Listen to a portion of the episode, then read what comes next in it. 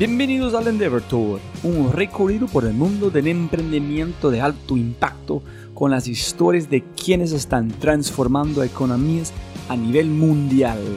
Este podcast es parte de una alianza conmigo, Robert G. Fry, y obvio, Endeavor, y mi podcast The Fry Show.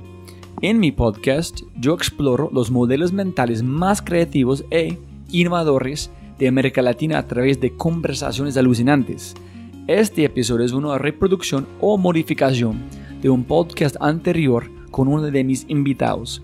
Puedes encontrar el podcast original en Spotify, iTunes, Google y la mayoría de las aplicaciones de podcast, solamente buscando The Fry Show.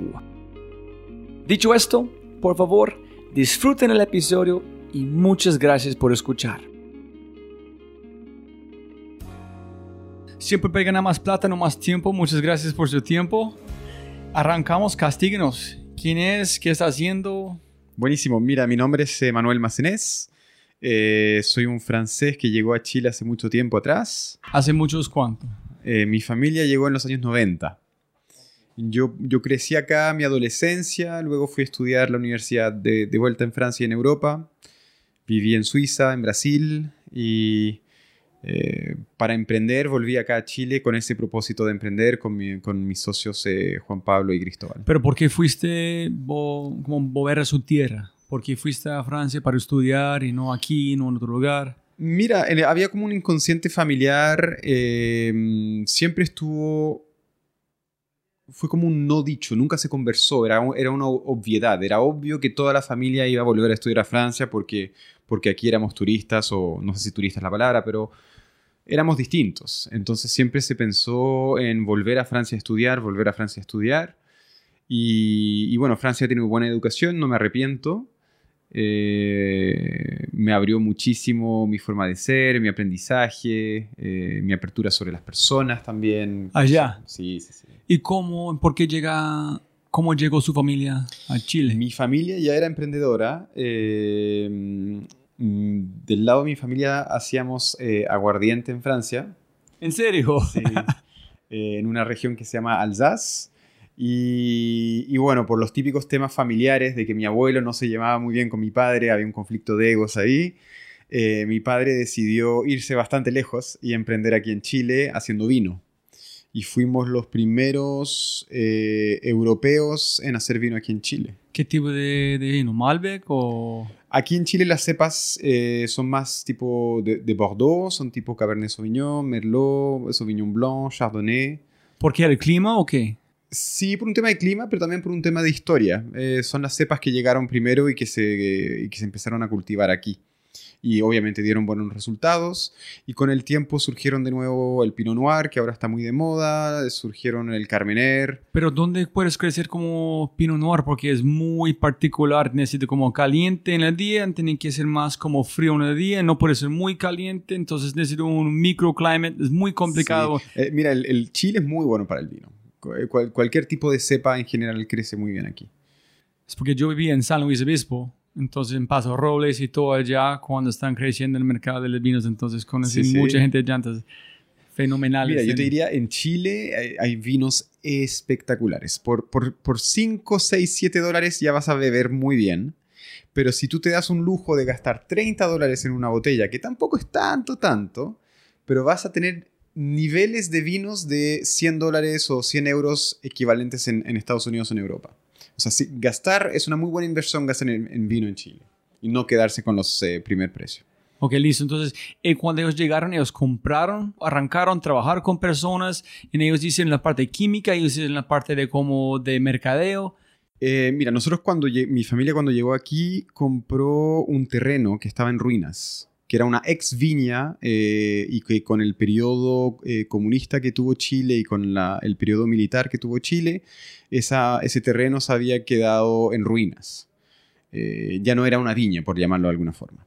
Entonces, los primeros años se tuvieron que reenfocar en eh, restablecer estas viñas, eh, en todo lo que es sistema de, riego, sistemas de vinificación, etc. ¿Y ¿En qué tal los suelos? Los suelos son muy buenos aquí. Los suelos estaban bien, no son, son, eran suelos como de ex, eh, de ex río o, ese tipo, sí, son muy buenos. Y acá en Chile no hay filóxera. eh, que es el único lugar del mundo donde no hay ese, ese- esa bacteria, ese microbio que se come las raíces del, del- de la- del vino, de la viña. So, ¿No hay enfermedades graves aquí? ¿Tienen que preocupar tanto o no? Hay otras, pero la más grave que es el filóxera, que te obliga a tener viñas con grefa, es decir, tener raíces que son de otra planta y poner una grefa de viña por encima de esas raíces. Acá en Chile no. Acá tú puedes tener lo que se llaman viejas viñas, que son viñas que tienen raíces de más de 50, 70, 100 años, cosa que en ningún otro lugar del mundo tú puedes. Entonces, en este espacio, las, las raíces ya están listos para solamente cultivar de Sí, nuevo. había que restablecer un poco eh, la estructura, digamos, de las viñas, pero las raíces seguían ahí, sí. Y, o muchas seguían. y, y cómo es el costo de no tener que hacer este grafting en todo aquí en Chile? Es mucho más barato Mira, para... no sabría decirte ta- tanto detalle, yo era muy chico en esa época, eh, pero yo sé que fue muy duro el labor. Mi padre en esa época no hablaba español, muy poco. Eh, él era un hombre de negocios. eh, hicimos venir todo un equipo de Francia también, con enólogos, con un montón de gente. Y eh, en aquella época se hablaba en Chile de vino tinto y vino blanco. Nadie hacía diferenciación de, cepas en aquella época. Y fuimos empezando a poner un poco como de calidad, de, de estilo francés dentro de todo eso. Y fuimos eh, los primeros en, exportar también vino chileno. Eh, especialmente empezamos con Asia. Mi padre siempre tuvo mucho, mucho foco con Asia. Eh, fuimos los primeros vinos chilenos en llegar a China, los primeros vinos chilenos en llegar a Japón, primeros vinos chilenos en llegar a, a- Creo que en Estados Unidos habremos sido los segundos o terceros, en Europa los segundos o terceros. Eh, y vendimos esa viña en 2007 con el precio de- por caja promedio más alto de Chile. Entonces, todavía tiene el nombre de, de como su familia, el nombre del vino. de- Todavía hacemos un poco de vino, pero mucho más boutique. Y entonces, no por ir a una tienda aquí en comprarlo. Sí, lo puedes encontrar en distribución, sí, sí. ¿Sí? Pero, pero es pequeño. Es más cualitativo, eso sí. Ah, ok, listo. Tiene que darme el nombre para poder buscarlo antes. Para hoy día en la noche. ¿Y, su, ¿Y por qué Chile? Su, su padre vio una oportunidad que nadie está haciendo, la tierra está perfecto, necesita un francés para saber qué es vino de verdad. ¿O es muy raro ir a Chile desde como Francia? Sí, y en, en aquella época, en aquella época, en los años 90, el viaje a Chile eran más o menos 20 horas de avión. O sea, hay que entender que no era muy cercano, nadie sabía que era Chile. O sea, no era tan desarrollado la globalización como hoy, como para saber exactamente de qué se trata todo. Chile salía de un régimen militar también recién, estaban recién renovando con la democracia. Creo que lo que le llamó la atención a mi padre fue sentir que era un país donde todo era posible todavía. Ellos querían invertir eh, y hacer una viña, era como su sueño. Tenía un poco de capital para, para empezar y por ende se especializó mucho en los distintos países que eran emergentes en el vino. Y en aquella época tenías eh, Australia, Sudáfrica, California, Argentina, Chile, entre otros. Y un poco por descarte se fueron saliendo algunos. California porque necesitas demasiado capital para hacer algo. Eh, Sudáfrica, porque todavía estaba el, el fantasma del apartheid no muy lejos y no, no trae tranquilidad. Australia, porque era realmente muy lejos. Eh, Y Argentina. Argentina, por algo no, no les llamó la atención. Eh, y creo que la, fue- la apuesta fue positiva, porque ganar dinero en Argentina ha sido muy difícil históricamente. Eh, y, y creo que Chile ha sido muy, muy grato con, con nuestra, con nosotros, con nuestro trabajo. Debes grabar un podcast con su papá, ¿no? Preguntando su historia. Sí, sacar sí, esas sí. pelas. Yo tengo que hacer uno con mis padres porque se pensando, hijo y pucha, hay tanto que yo no conozco de mis padres que necesito compartir a mis hijas. Entonces, otra historia. Listo. Entonces, estudiaste y por qué regresaste, no dejaste Sí. allá. Mira, yo, yo estaba ya con, bueno, con Juan Pablo, somos amigos de- desde el colegio acá, de, de la- del Colegio Francés de Santiago, eh, y él también fue a estudiar en, en Francia. Yo me dediqué a las finanzas y la economía, él se dedicó a la matemática, eh, y desde siempre hemos sido amigos y, y desde muy chicos nos decíamos queremos emprender, queremos emprender. En serio, Sí. desde chicos. Desde muy chico. Es una Pero- buena combinación matemática y Sí, economía. no, ¿no? Era, era perfecto. Él era el número uno del curso, yo era el número dos. Nos decíamos, tenemos que hacer algo juntos, tenemos que hacer algo juntos. Y mm, bueno, la sensación es que igual, em- emprender en Francia, eh, Francia tiene, tiene muchos lados positivos, tiene algunas cosas menos positivas también. Francia es un país donde hay mucha carga impositiva, eh, donde hay mucho talento también, o la competencia se vuelve mucho más ruda rápidamente, es big business, no puedes partir con algo pequeño. Eh, no sabría decirte, por, por alguna razón, estábamos con un poco de nostalgia y con un poco el- la idea de que iba a ser más fácil aquí. Y una pregunta muy rápida es que unos amigos que trabajan en IoT, otros que trabajan en el mundo de cómo armar cosas de la profesión médica, etcétera, etcétera, ellos han estudiado en Francia también.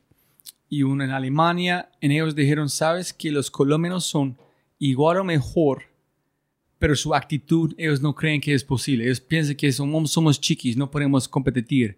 Es igual que has visto en Chile, el talento está aquí, solamente gente cree en pequeña, no creen en gigante. Mira, yo te diría que eh, el, tema de la actitud en Chile es muy particular. Lo que yo he visto eh, depende muchísimo. Acá hay, actitudes distintas dependiendo de lo que tú planteas. Eh, la gente es muy pro business aquí en Chile en general, les gusta y son, son cortoplacistas en términos de dinero. Eh, en Chile existen tres grandes áreas donde se gana dinero bastante fácilmente. La minería, eh, las finanzas como, como negocio y el negocio inmobiliario. Y los últimos 20 años el negocio inmobiliario, que tiene un alcance muy grande para el, para el común de los mortales acá, acá en Chile, no, no tienes que ser experto en finanzas o en minería para, para acceder a ese mercado, ha entregado rentabilidades que son altísimas. Pero te digo altísimas, son realmente grandes. Propiedades que han duplicado su valor en 10 años, eh, entonces incluso menos. Entonces la gente se dice, mira, tengo inversiones que son eh, de poco riesgo, de, muy buen retorno. ¿Para qué voy a poner mi dinero en cosas que son muy arriesgadas?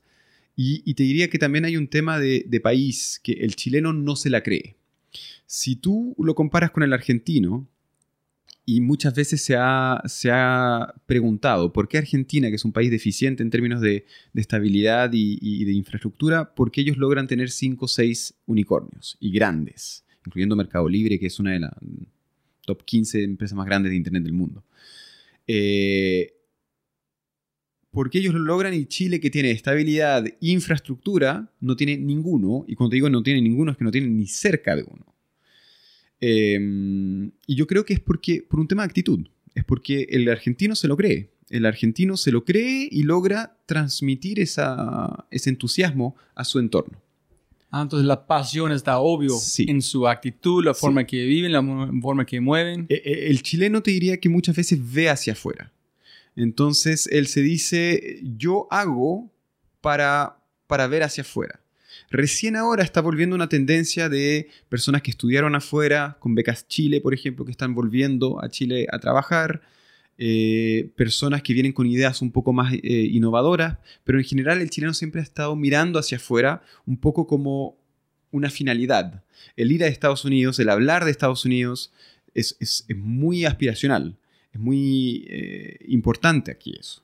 Entonces, cuando tú le dices, mira, yo hago tecnología made in Chile y con esta tecnología me voy a comer al mundo, eh, hay mucha incredulidad. No se la creen. Te van a decir, no, porque lo que estás haciendo tú, no lo sé, no, no, no te creo. Cosa que si el argentino lo dice con la misma pasión que lo caracteriza, le van a decir, ah, ok, acá tienes fondos para seguir creciendo. Eh... Eso es igual en Colombia.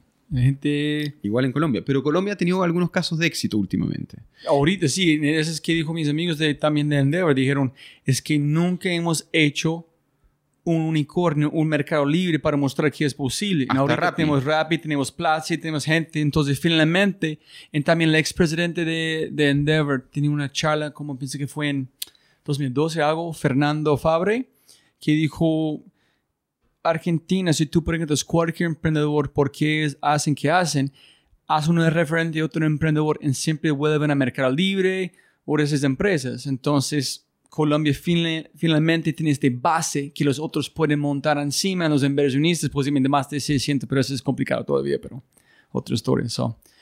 Ok, entonces llegas, so, ¿la idea nació por allá en Europa o nació aquí en Chile? La, idea, la idea que teníamos en Europa era muy, muy distinta. Eh, cuando estábamos Juan Pablo y yo en Francia teníamos una idea completamente distinta. Estaba enfocada a eh, modelos publicitarios para rentabilizar, para rentabilizar medios, medios digitales. Desde ya los medios estaban teniendo mucha dificultad. Facebook estaba en crecimiento gigante, todavía no salía en bolsa. Eh, Google ya era muy potente y los medios estaban sufriendo, empezando a sufrir. Entonces el sufrimiento genera como la desesperación de buscar soluciones. Y nosotros nos dijimos, mira, acá en Europa son muy desarrollados en, ad tech, eh, ¿por qué no importar algunas cosas o inspirarnos de algunas cosas que funcionan bien para traerlas a Latinoamérica y hacer un quick win para que las mismas empresas después nos quieran comprar esa, para ganar mercado, ¿no? Como, como market share. Eh, y llegamos a Chile un poco con esa idea, llegamos a Chile incluso con la idea de llegar a Brasil, porque Brasil era el mercado publicitario. Eh, y llegamos a Chile con una idea de bootstrap, porque como teníamos familia aquí, no íbamos a gastar eh, mucho dinero en, en, sacar una primera versión. Entonces, Friends, Family Foods. Sí, correcto. Y, y, bueno, ahí tuve, yo tuve mucha suerte. Yo trabajé en un banco en Zúrich, en, en, Suiza, durante, durante un tiempo. Y cuando les dije a mis jefes que me quería ir a emprender, eh, uno de ellos eh, tuvo una actitud muy linda y me dijo, ah, ¿tú vas a emprender? Toma, un cheque y me dio más o menos 100 mil dólares eh, sin siquiera saber lo que iba a ser el emprendimiento. ¿Cuánto? 100 mil dólares. Sí. Ya. Sí. Y... ¿De una cuenta personal o del banco? O no, no, no. Bueno, todo ligado a la empresa, todo bien hecho. Pero me dijo, si emprendes tú, te creo. Y, y, me acuerdo que eso fue una sensación muy, muy linda. Eh, no, tiene más que lindo, hermano. Sí. Es como fantasmagórica en un sentido no, que y, es casi... y, y, un mismo jefe. O sea, imagínate el valor que ve en ti, que ya ha trabajado contigo, que sabe cómo te desempeñas y que te diga, mira, a ti, a ti te creo. Increíble. fue muy lindo, fue muy lindo aquella época. ¿Y su, su amigo Juan Pablo? ¿Cómo se llama su socio? Sí, Juan Pablo. Dijiste, él, oye, mira qué pasó. Claro, claro, claro. ¡Vamos! Sí, eso estábamos muy, muy motivados. Empezamos a trabajar, empezamos a trabajar. Aquí nos, en Chile. Aquí en Chile. No, tuvimos, eh, somos buenos para trabajar, somos bien trabajólicos. Así que empezamos a, nos empezó a ir bien, empezamos a hacer mucho ruido, las empresas nos empezaron a, a dar la oportunidad de probar. Eh, y nos fue bastante bien con, con, temas publicitarios, estuvimos buscando otras vías de diferenciación, etcétera, etcétera. Nunca logramos ese, ese propósito de ir a Brasil. Eh, Brasil es un, es un, mercado muy complicado donde siendo pequeño no puedes ir. O eres brasileño y emprendes en Brasil, o llegas con muchísima espalda para poder eh, aguantar esa transición. Nosotros no nos sentimos capaces en ese momento, por lo que siempre dejamos Brasil de lado y empezamos a crecer en, Chile. Eh, y rápidamente, o sea, más que rápidamente, después de un par de años, después de dos años, eh, justo después de haber entrado en Endeavor, tuvimos que pivotear. ¿Tú entraste en Endeavor en qué año? En fin de 2015. ¿Con la empresa original? Con la empresa original, exacto.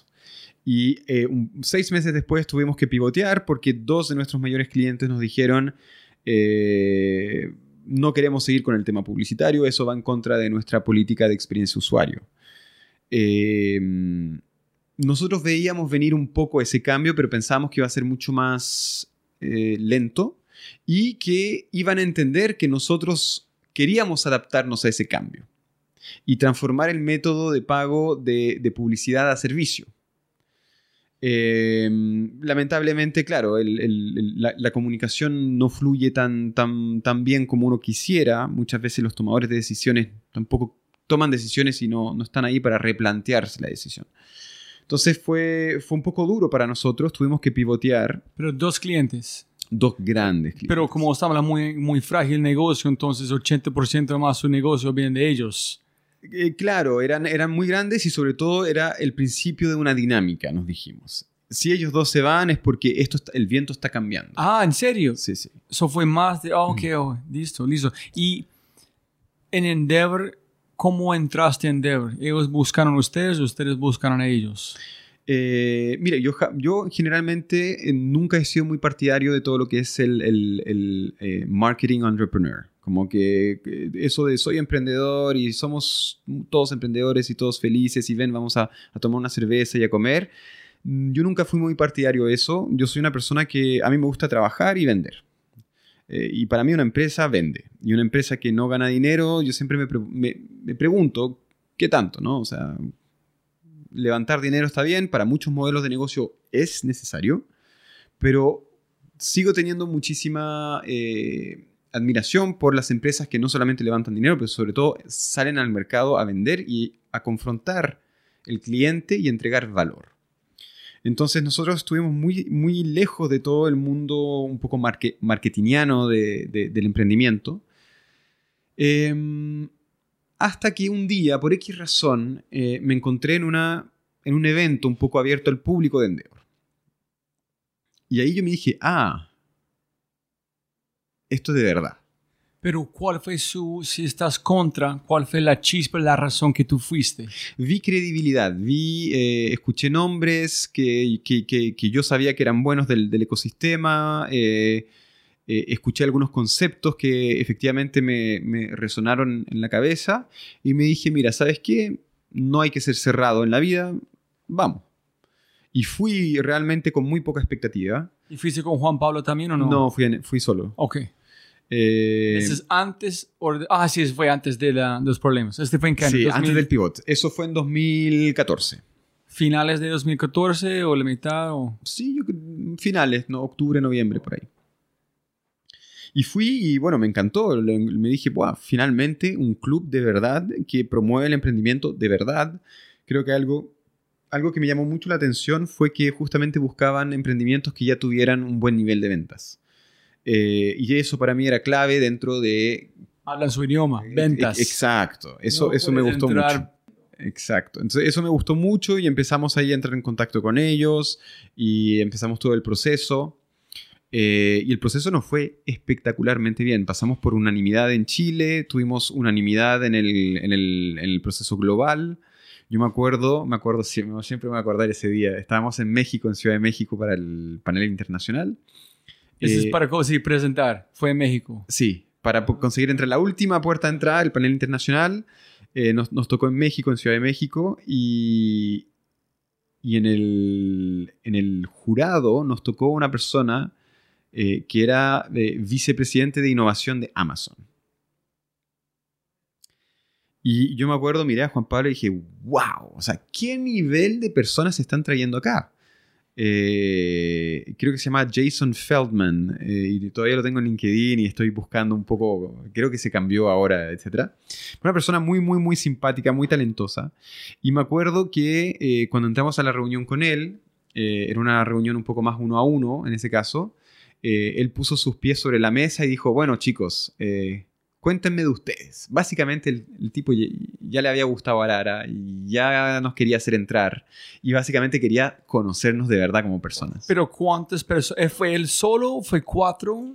Mira, tengo, no me acuerdo exactamente, pero creo que era una reunión eh, de un jurado múltiple y después tú tenías como un poco una, un, un uno a uno, por llamarlo así. Listo. Y todos al final tienen que ser de acuerdo o no pasan, 100%. Sí, sí, Entonces, y este fue- tuvimos, claro, y tuvimos la unanimidad y me acuerdo que él votó con dos manos en el, en el jurado. O sea, fue, fue una cosa muy linda, Entonces, fue muy... Pero entonces, cuando él preguntó este, cuénteme sobre ustedes, ¿este fue en la- con las otras personas o no, después? en el uno a uno. Oh, listo. Sí. Cuénteme, de- en qué, en- tú estás con Juan Pablo. Sí, porque claro, vio nuestro currículo, eh, eh, personas que estudiaron en grandes universidades en Francia, eh, yo, estuve, yo estuve en banco en Suiza, Juan Pablo estuvo en otras cosas, o sea, era, era lo que ellos estaban buscando en Endeavor, que era como eh, personas. Y lo que los americanos tienen muy, muy sano en el emprendimiento, que es invertir en personas.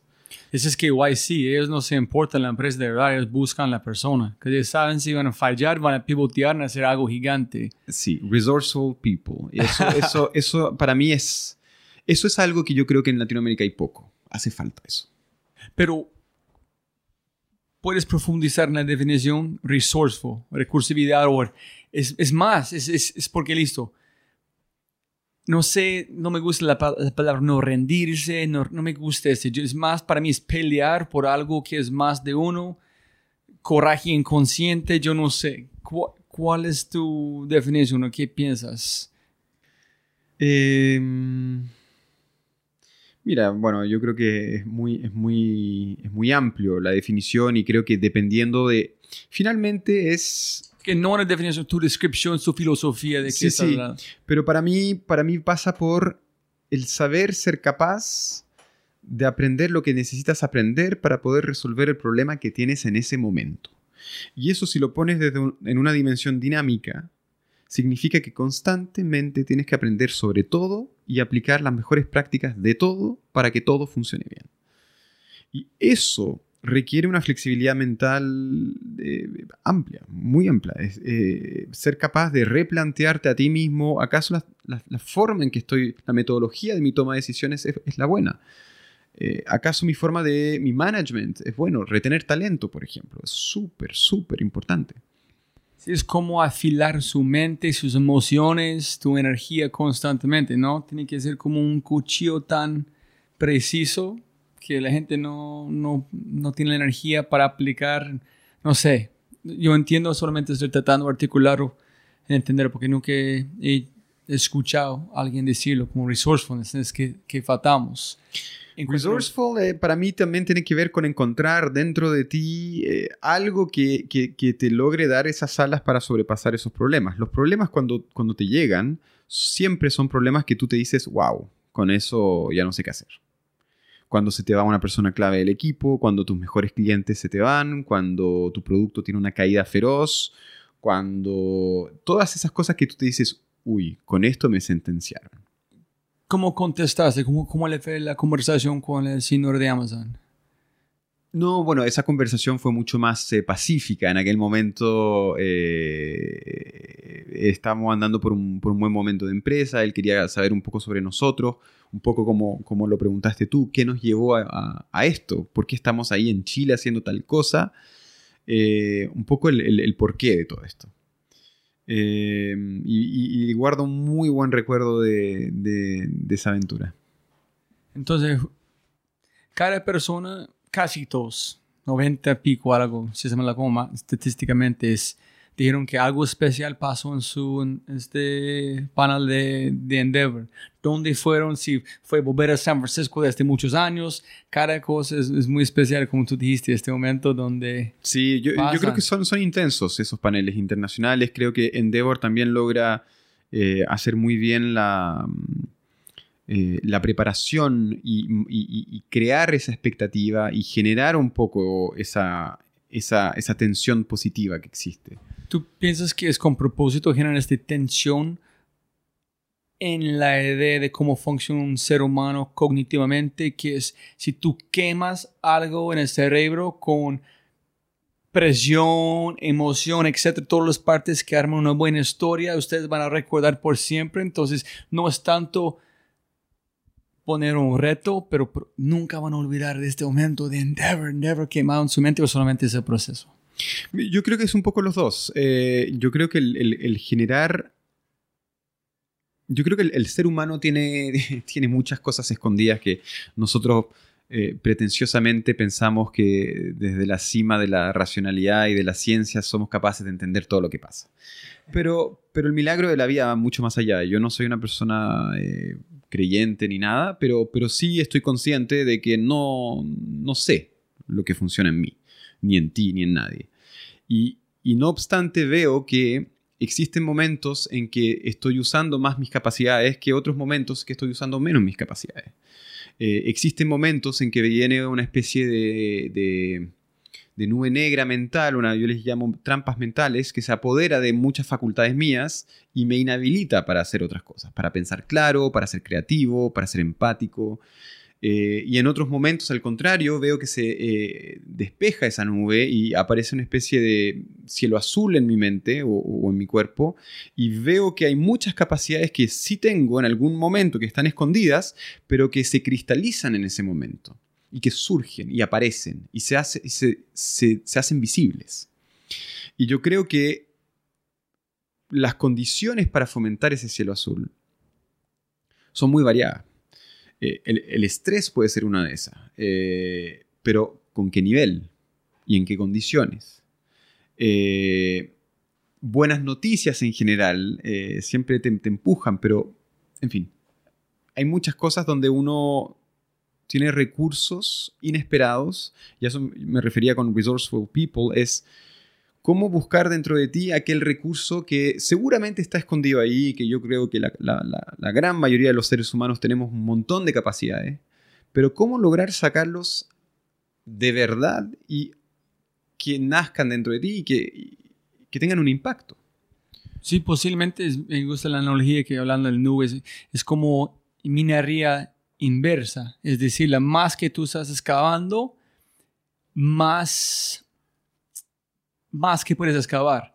Es que es como la más que tú puedes encontrar a tu conocimiento, la mejor, la más pura es, la, el recurso que tú encuentras. Pero la gente tiene mucho mugre, muchas cosas para sí, llegar. Sí. Eh, no quieren es muy duro eh, llegar a su... El ego, el ego, yo te diría, el ego es el peor amigo del emprendedor. Eh, incluso cuando te va bien, manejar ego es muy importante, porque el ego te, te ciega.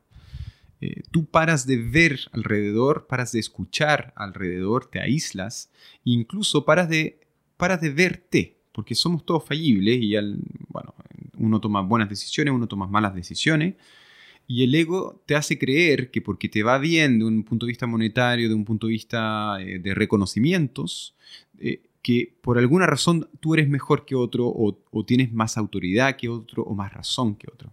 Y ahí yo creo que hay, hay que tener muchísimo cuidado con eso. Yo quiero conquistar el mundo. Yo voy a matar la competencia, somos mejores. ¿Este es ego o este es otra cosa? Porque yo soy muy competitivo y yo no sé en alguien más, digo, si tú usas su ego en la forma correcta como combustible, está bien, pero el ego está en control de uno, ese es donde están... Mira, no lo sé, yo creo que cada uno tendrá su, forma de... Su código. Sí, su código, su forma de vivir, su forma también de, aprovechar su propia energía. Y, y algunas veces unas formas que te permiten sacar unas energías son, son suficientemente buenas hasta que encuentres otras formas que te permiten abarcar otras. Yo me acuerdo, em, hay, una, hay una frase, una parábola que me llamó mucho la atención en, una lectura que hice eh, y que me ha estado dando muchísima vuelta últimamente, que es, eh, es una traducción porque yo leo en francés, entonces queda como... Em, Dile en francés y, y después... Et ne se comparant avec personne, on devient irreprochable. ¿En qué significa? Y qué significa es, eh, al no compararse con nadie, y justamente al no estar en la competición, al no compararse con nadie, te vuelves irreprochable. Pero ese irreprochable no es para decirte de que eres exento de fallas, ¿no? No es un tema de que eres inmaculado o perfecto, no, no, no, eres irreprochable en el sentido de no te hagas reproches, no te maltrates a ti mismo diciéndote, ay, pucha, ¿por qué no hice eso? Ay, ¿y cómo no logré yo hacer eso? No te compares. Simplemente la, comparación, eh, básicamente no te compares. Y eso te va a dar esa paz para hacer lo tuyo bien. Porque tú te das cuenta, bueno, le estuve eh, dando mucha, mucha atención a esa, a parábola y para hacer las cosas bien, no tienes que mirar al lado. Yo no, no me interesa mi competencia. Si mi competencia es buena, muy bien por ellos. Eh, si mi competencia es mala, bueno, eso tendrá un efecto positivo para mí porque logré, lograré ganar más mercado. Pero pase lo que pase, si yo miro la competencia, voy a estar desviando mi atención de mis cosas. ¿Y qué puede ser más importante que mis cosas cuando yo quiero crecer? O sea, no, digo tampoco, eh, hay que tomarlo eh, con la distancia o, con lo que amerita. Eh, ¿Qué significa? No digo de ser ciego, de no mirar al lado, de, de no entender qué pasa alrededor tú, de aislarte como un avestruz. No. Pero sí de no compararse. Posiblemente sí, y posiblemente es cada ser humano es como un instrumento musical, en el sentido que tiene unos sonidos, y si tocas muy fuerte en un parte, suena terrible, en cada uno tiene su propio no, resonance que vibran perfecto, suena bien por gente. Entonces, hay una persona que funciona muy bien con mucho ego y no suena, no ve mal. En alguien más, si hacen este, el sonido es terrible. Entonces, uno tiene que encontrar su propio. Ah, sí, cada uno tiene que empezar su, su motor interno de alguna forma. Em, de todas formas, sí, lo, comparto. Em, Pero, pero me llama la atención igual eso. Yo, yo cuando veo a algunas personas que, que, yo admiro por alguna forma, te voy a dar un ejemplo, nada que ver, de mi antigua vida de financiero, una, una persona como Warren Buffett.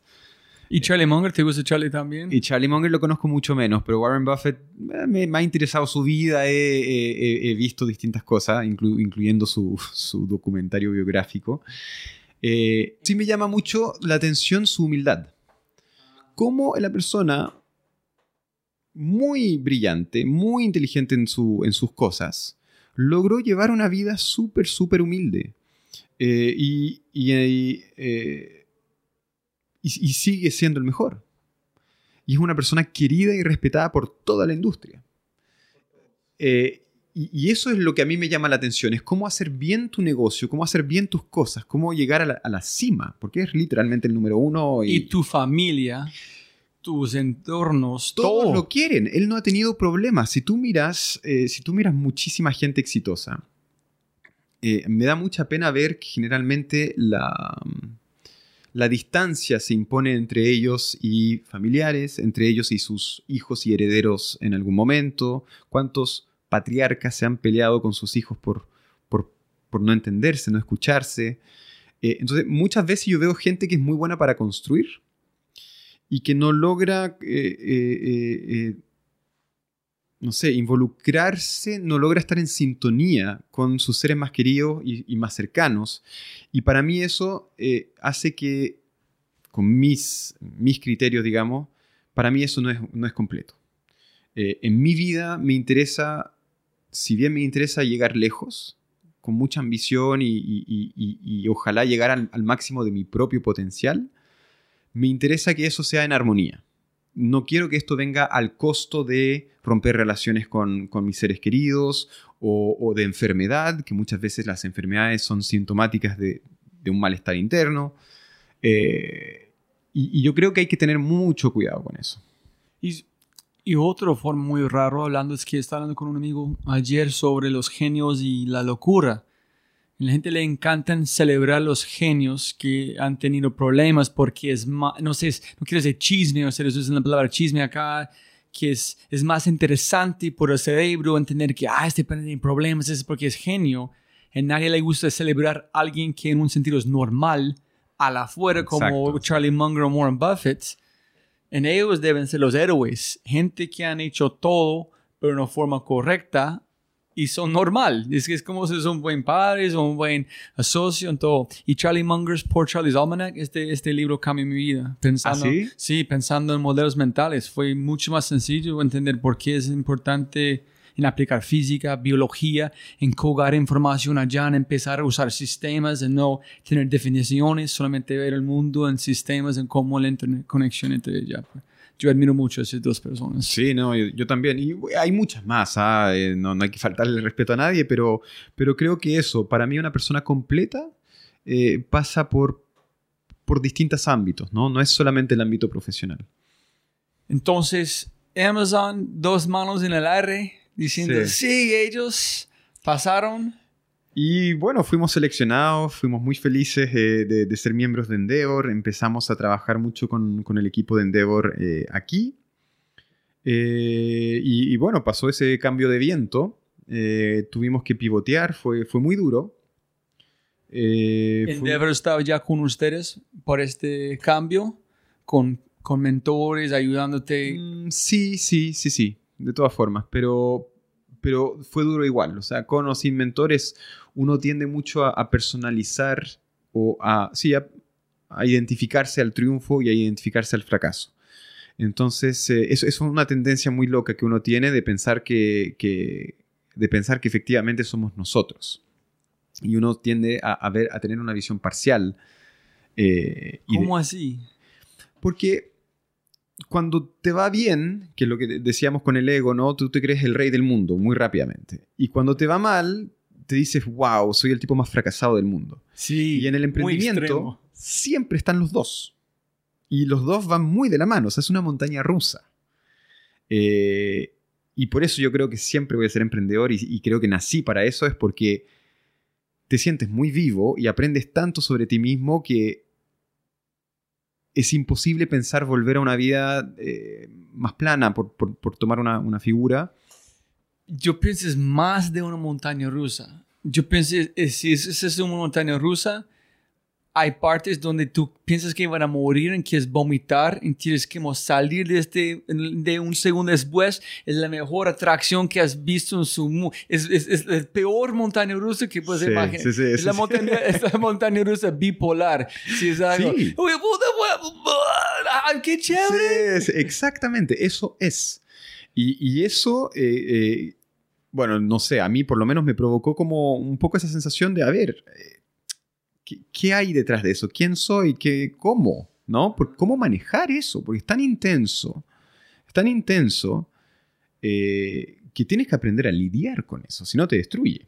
O sea, automáticamente tú, tú vas armándote una especie de, mecanismo de defensa, que lo quieras o no, porque son tan grandes las variaciones y son tan frecuentes que necesitas tener una forma de, de lidiar con eso y qué pena para la gente escuchando otro, más filosofía de otro lado, es, eh, yo pienso, todo lo que estás hablando es confirmando una teoría que tengo, es que el ser emprendedor es tan importante en el sentido que es de verdad The Hero's Journey. No sé si has leído el libro de Joseph Campbell, The Hero's Journey, que recibes una llama a acción, salir de su zona de confort hasta el mundo desconocido, se encuentran muchas barreras, se encuentra un mentor y tú vuelves después de sus aprendizajes a su familia un héroe y vuelves como en la en la en este cosa.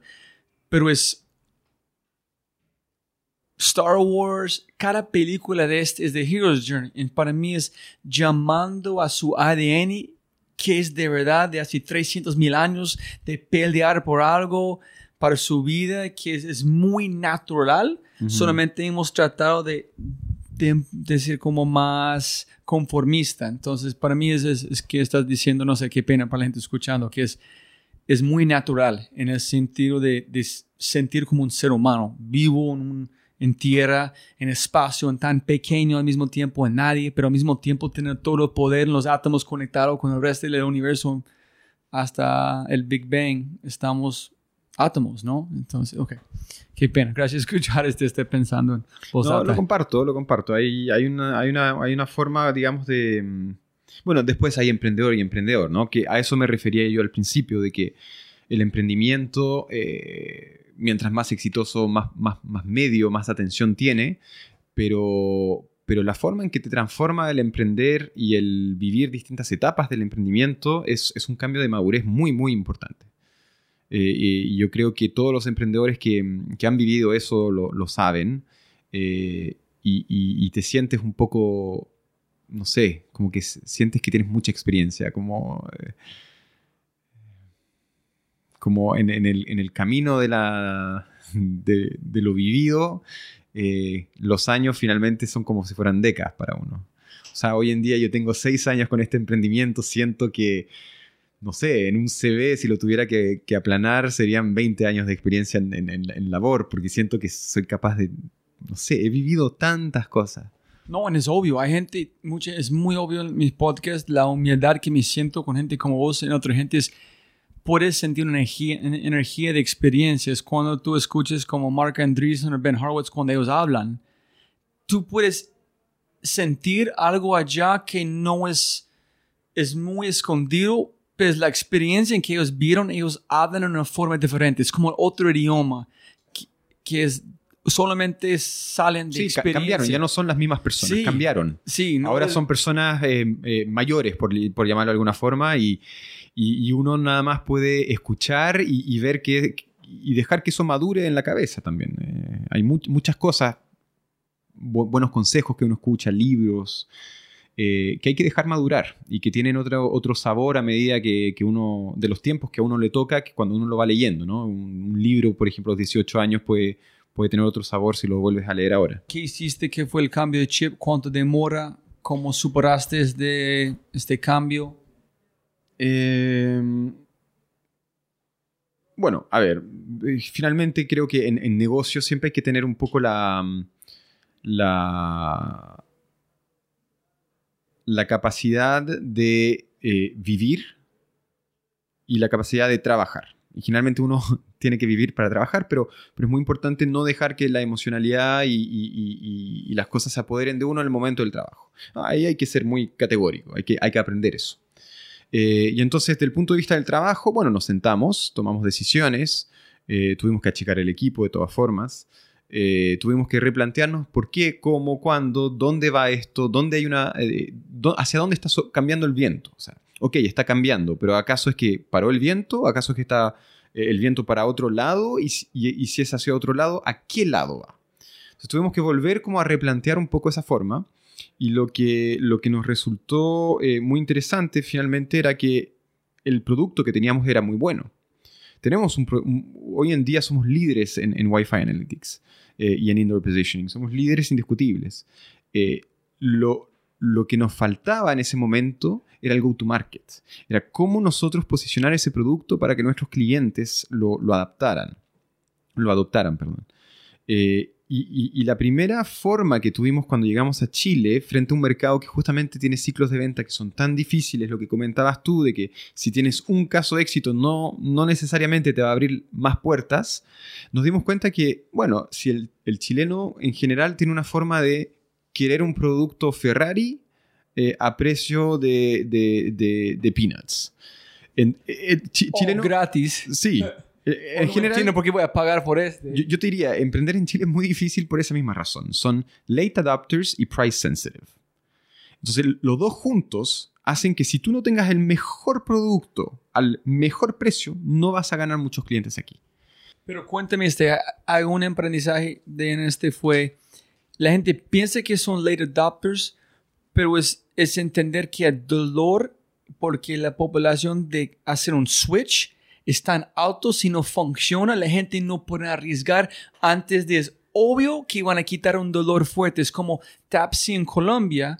Todos los taxistas nunca van a usar aplicación, pero dolor por ellos, pagar esta llamada, ir muy lejos, entregar algo, fue tan fuerte para ellos, ellos adaptaron de una. Entonces fue solamente encontrar un dolor más profundo. Entonces yo no sé. Sí, yo, yo siempre comparo, perdona, eh, no, no, no especifique. Lo que yo te estoy diciendo de late adopter y price sensitive es para el mercado B2B. Ah, ok, ok. Nosotros, yo siempre he trabajado en B2B, yo en B2C me manejo mucho, mucho menos.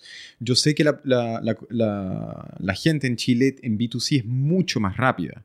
O sea, cambios de, por ejemplo, de eh, hábitos para el reciclaje, cambios de eh, hábitos con respecto al delivery, eh, cambios de hábito con respecto a métodos de transporte han cambiado muy rápido. Adopción de Twitter, esas cosas han sido muy rápidas en Chile. Las que han sido mucho más lentas son las empresas. Y, eso creo que se aplica a Latinoamérica en general. Sí, sí, sí, tienen toda razón. Okay. Algunas son, eso sí, mucho más entusiastas y, menos fijadas en el precio de, de, regatear ahí el último peso. Pero la primera, cuando ustedes arrancaron con este mercadeo, no fue por cosas de Wi-Fi, ¿no? ¿O sí? ¿O fue una empresa tradicional de, No, sí, ahí ya estábamos full, full con, el, con, el, con el producto de Wi-Fi. ¿Cuando los dos clientes importantes salieron? Exacto. Fue en Wi-Fi. Ah, ok. Yo pero era Wi-Fi con monetización. Y es lo que yo te decía, que el producto era muy bueno, pero lo que ¿Cuál fue el producto tal cual? Es que eh, nos saltamos un par de etapas. Eh, como nosotros nos dimos cuenta que el, el B2B chileno era eh, late adopter price sensitive, nos dijimos, bueno, vamos a monetizarnos con publicidad. Y así fue como partió. Y por eso ganamos y crecimos tan rápido y, así fue que eh, logramos generar suficiente para entrar a Endeavor. Eh, cuando, el cambio eh, cuando el cambio vino, nos dimos cuenta que el, negocio publicitario ya no iba. ¿Qué significa? Que teníamos que mantener el mismo producto, pero venderlo como un servicio. Y ese fue el pivoteo que hicimos fue, más que todo fue un go-to-market. El producto estaba bien, pero el market fit eh, no estaba correcto o fue correcto durante un momento y, hubo un cambio de, placas tectónicas que nos hizo adaptar. ¿Cuál fue la primera cosa que ustedes vendieron? ¿Cuál fue el producto? Publicidad. ¿Publicidad en qué forma? En medios y muy rápidamente a los cuatro meses agregamos eh, monetización de redes Wi-Fi.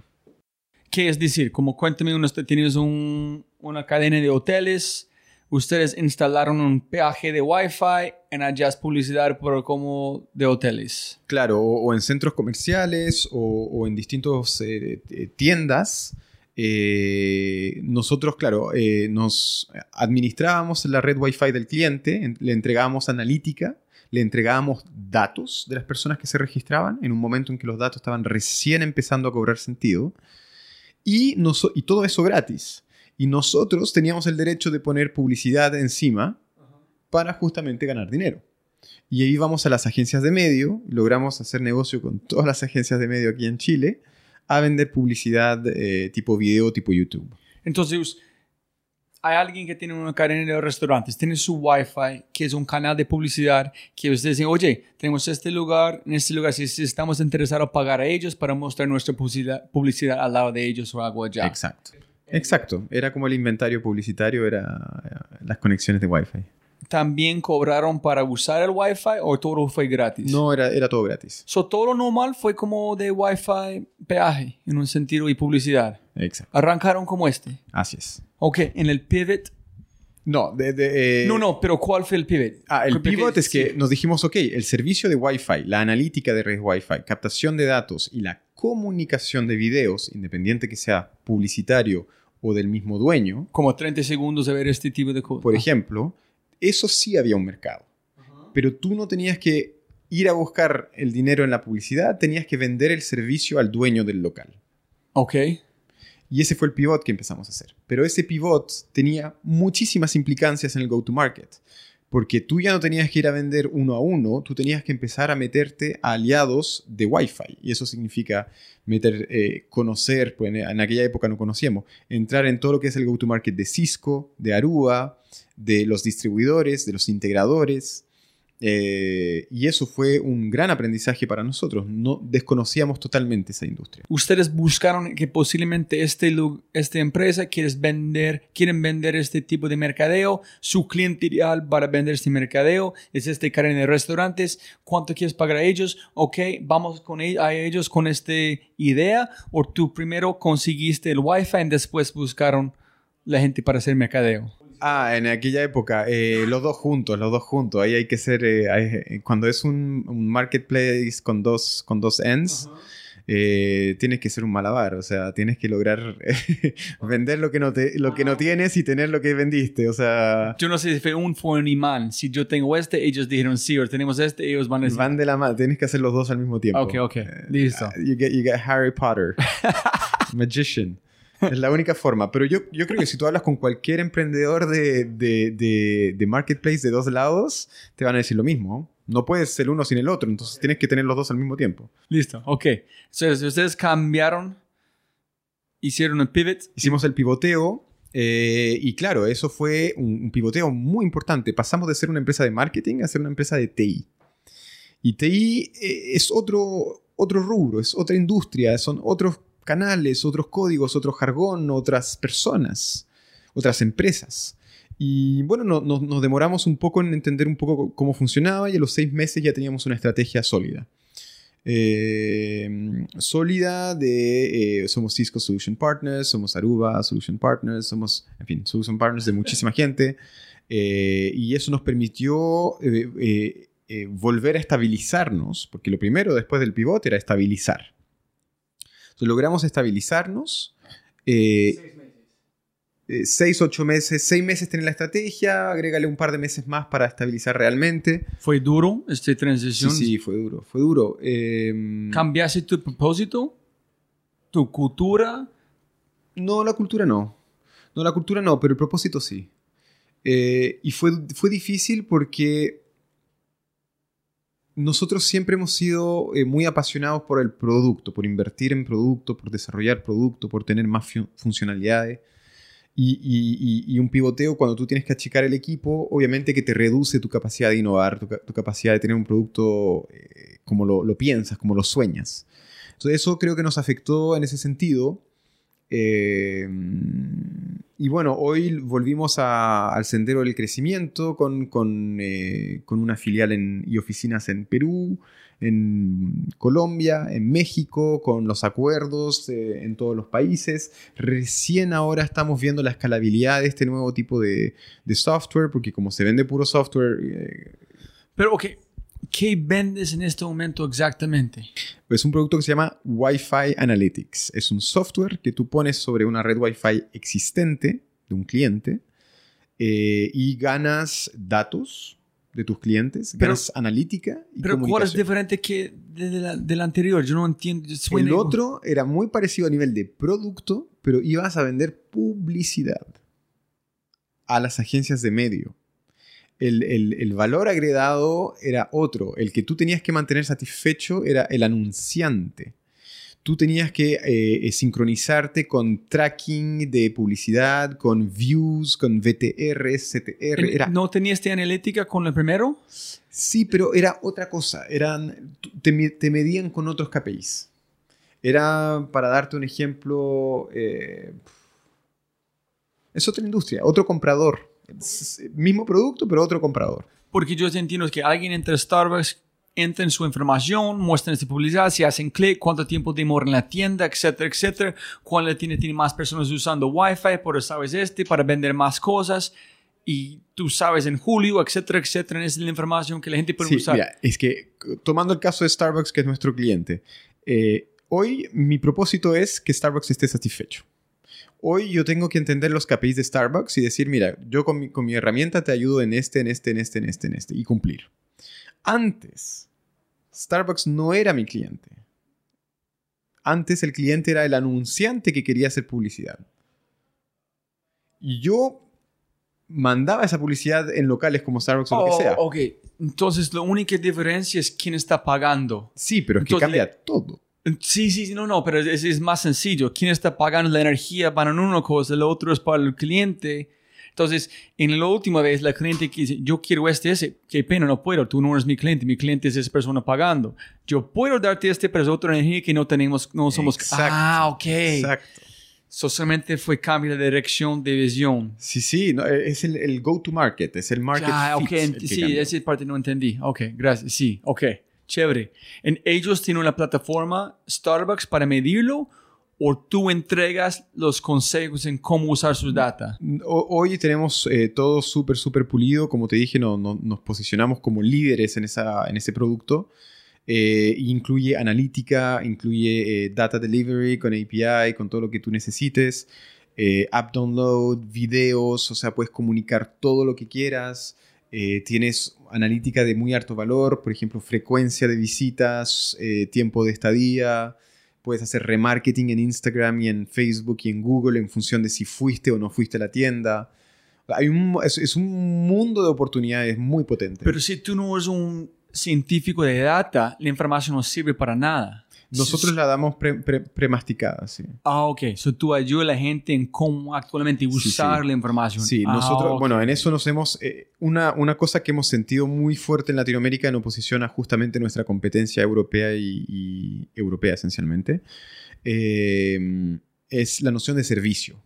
Nosotros entregamos toda nuestra tecnología con muchísimo servicio, con personas que te ayudan a hacer uso de la tecnología eso para nosotros eh, ha sido un trigger muy importante en el momento de ganar eh, clientes. Me imagino que fue súper complicado construir un business model, como cuánto tiempo analizar, cuánto pagaron data analysts que entienden este, quién entiende el mundo de café, quién entiende el mundo de, de moda, quién entiende este.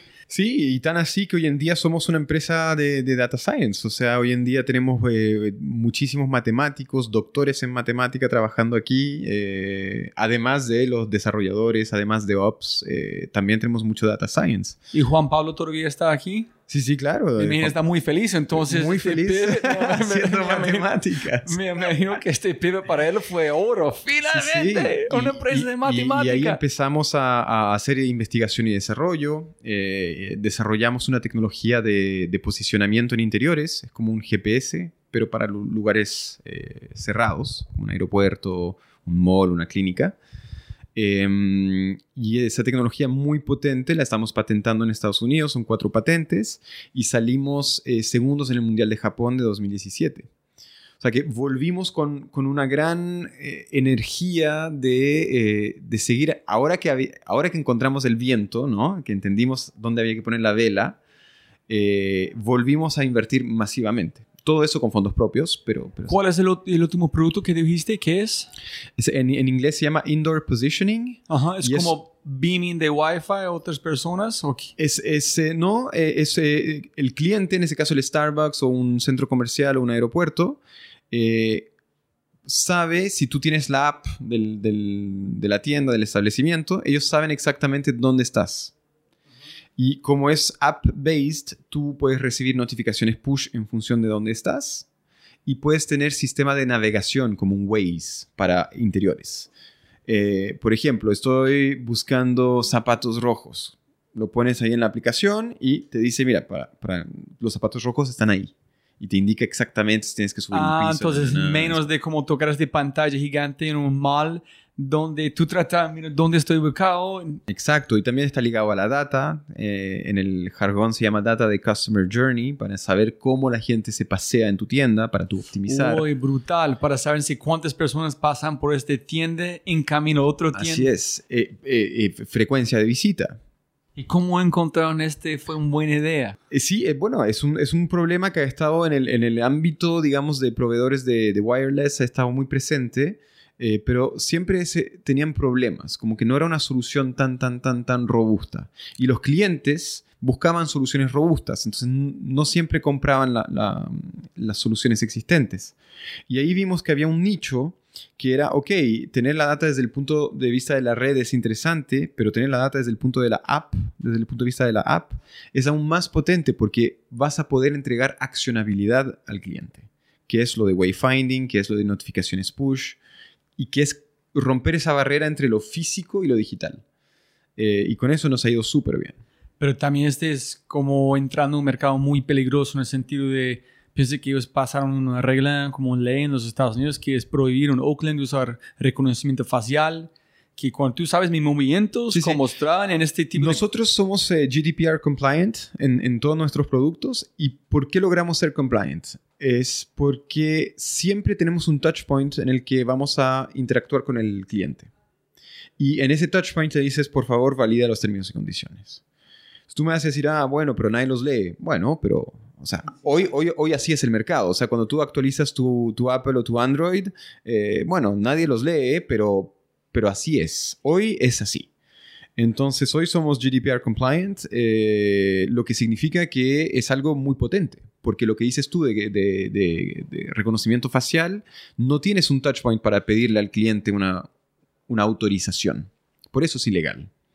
Yo tengo el touch point para pedir autorización y el cliente con un opt-in dice valido los términos y condiciones. Pero ese es un doble filo muy Hoy, hoy es así que funciona. Para toda aplicación que tú quieras... Eh, yo sé, pero es, es, peligroso en donde vamos. Entonces es... Sí, mira, yo, yo, yo, yo he leído, he cambiado también. ¿ah? Yo al principio era muy como privacy advocate y que sí, hay que tener mucho cuidado con lo que transmites y todo.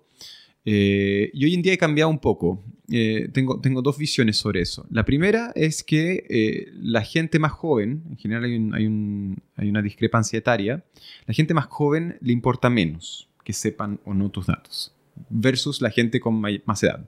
O hay un tema generacional que yo creo que es importante, que de un punto de vista de mercado, bueno, lo sabemos, los jóvenes reemplazan a los adultos y así es como avanza y por ende tú sabes que el mercado va hacia menos ojos o menos gravedad hacia esas cosas. Si bien hay que ser respetuoso, es menos grave. Lo otro que encuentro importante es que hoy en día nos hemos dado cuenta que los que creíamos que nos iban a proteger, en verdad no nos protegen. Eh, tu operador de teléfono sabe todo sobre ti, tu hardware provider sabe todo sobre ti, tu banco sabe todo sobre ti, eh, Internet sabe todo sobre ti, o sea, en fin, hoy en día todo el Gmail sabe todo sobre ti, WhatsApp también, mucha gente sabe todo sobre ti. Y nadie te protege de verdad porque tienes eh, data leaks de todo tipo y, bueno, a nadie le importa de alguna forma hoy en día. Tan graves no son porque siguen sucediendo. Entonces, bueno, ahí está. Eh, es que, ¿me entiendes? Hay que tomarlo como... Sí, sí, sí. Hay que aceptar eso también. No, no hay que tomarlo como una fatalidad y decirse, no, mis datos están por todos lados, ¿qué va a pasar? No, no, me voy con ese no es tanto en el sentido de, de verdad no me importas toman todos mis datos si quieres. Es como algunas cosas que yo soy, pone mucho cuidado, yo no subo fotos de mis hijas ni nada de este, porque ellos no pueden decirme sí o no, ellos quieren ser en las redes. Cuando ellos son más adultos, aquí son sus fotos que yo tomé. Si quieres subirlos, hágale. No, yo, yo lo comparto, yo insisto, eh, eh, eh, el mundo va hacia más datos. O sea, no tenemos vuelta atrás hoy, no hay vuelta atrás. Y más datos para mí, si la gente quiere usar correctamente, es más libertad para mí si usan correctamente, pueden ayudarme a facilitar, mi vida mejor. entonces, yo también creo eso. Van a haber muchas instancias en que se facilita la vida, pero también hay, hay instancias en que eh, la opacidad está...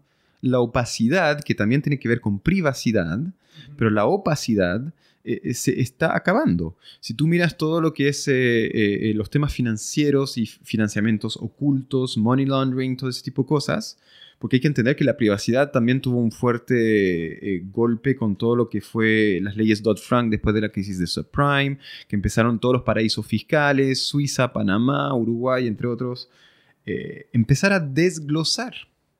Y hoy en día tú ya no te puedes esconder. Eh, y la noción de privacidad hoy en día, si tú miras un poco los lobbies que van de la mano, eh, van muy de la mano de, los, de muchos lobbies que son de opacidad y que justamente quieren esconder algunas cosas. Entonces también hay que entender que estamos entrando en una época, en una era, donde sí, eh, la data está. Todo el mundo va a tener acceso a muchísima data.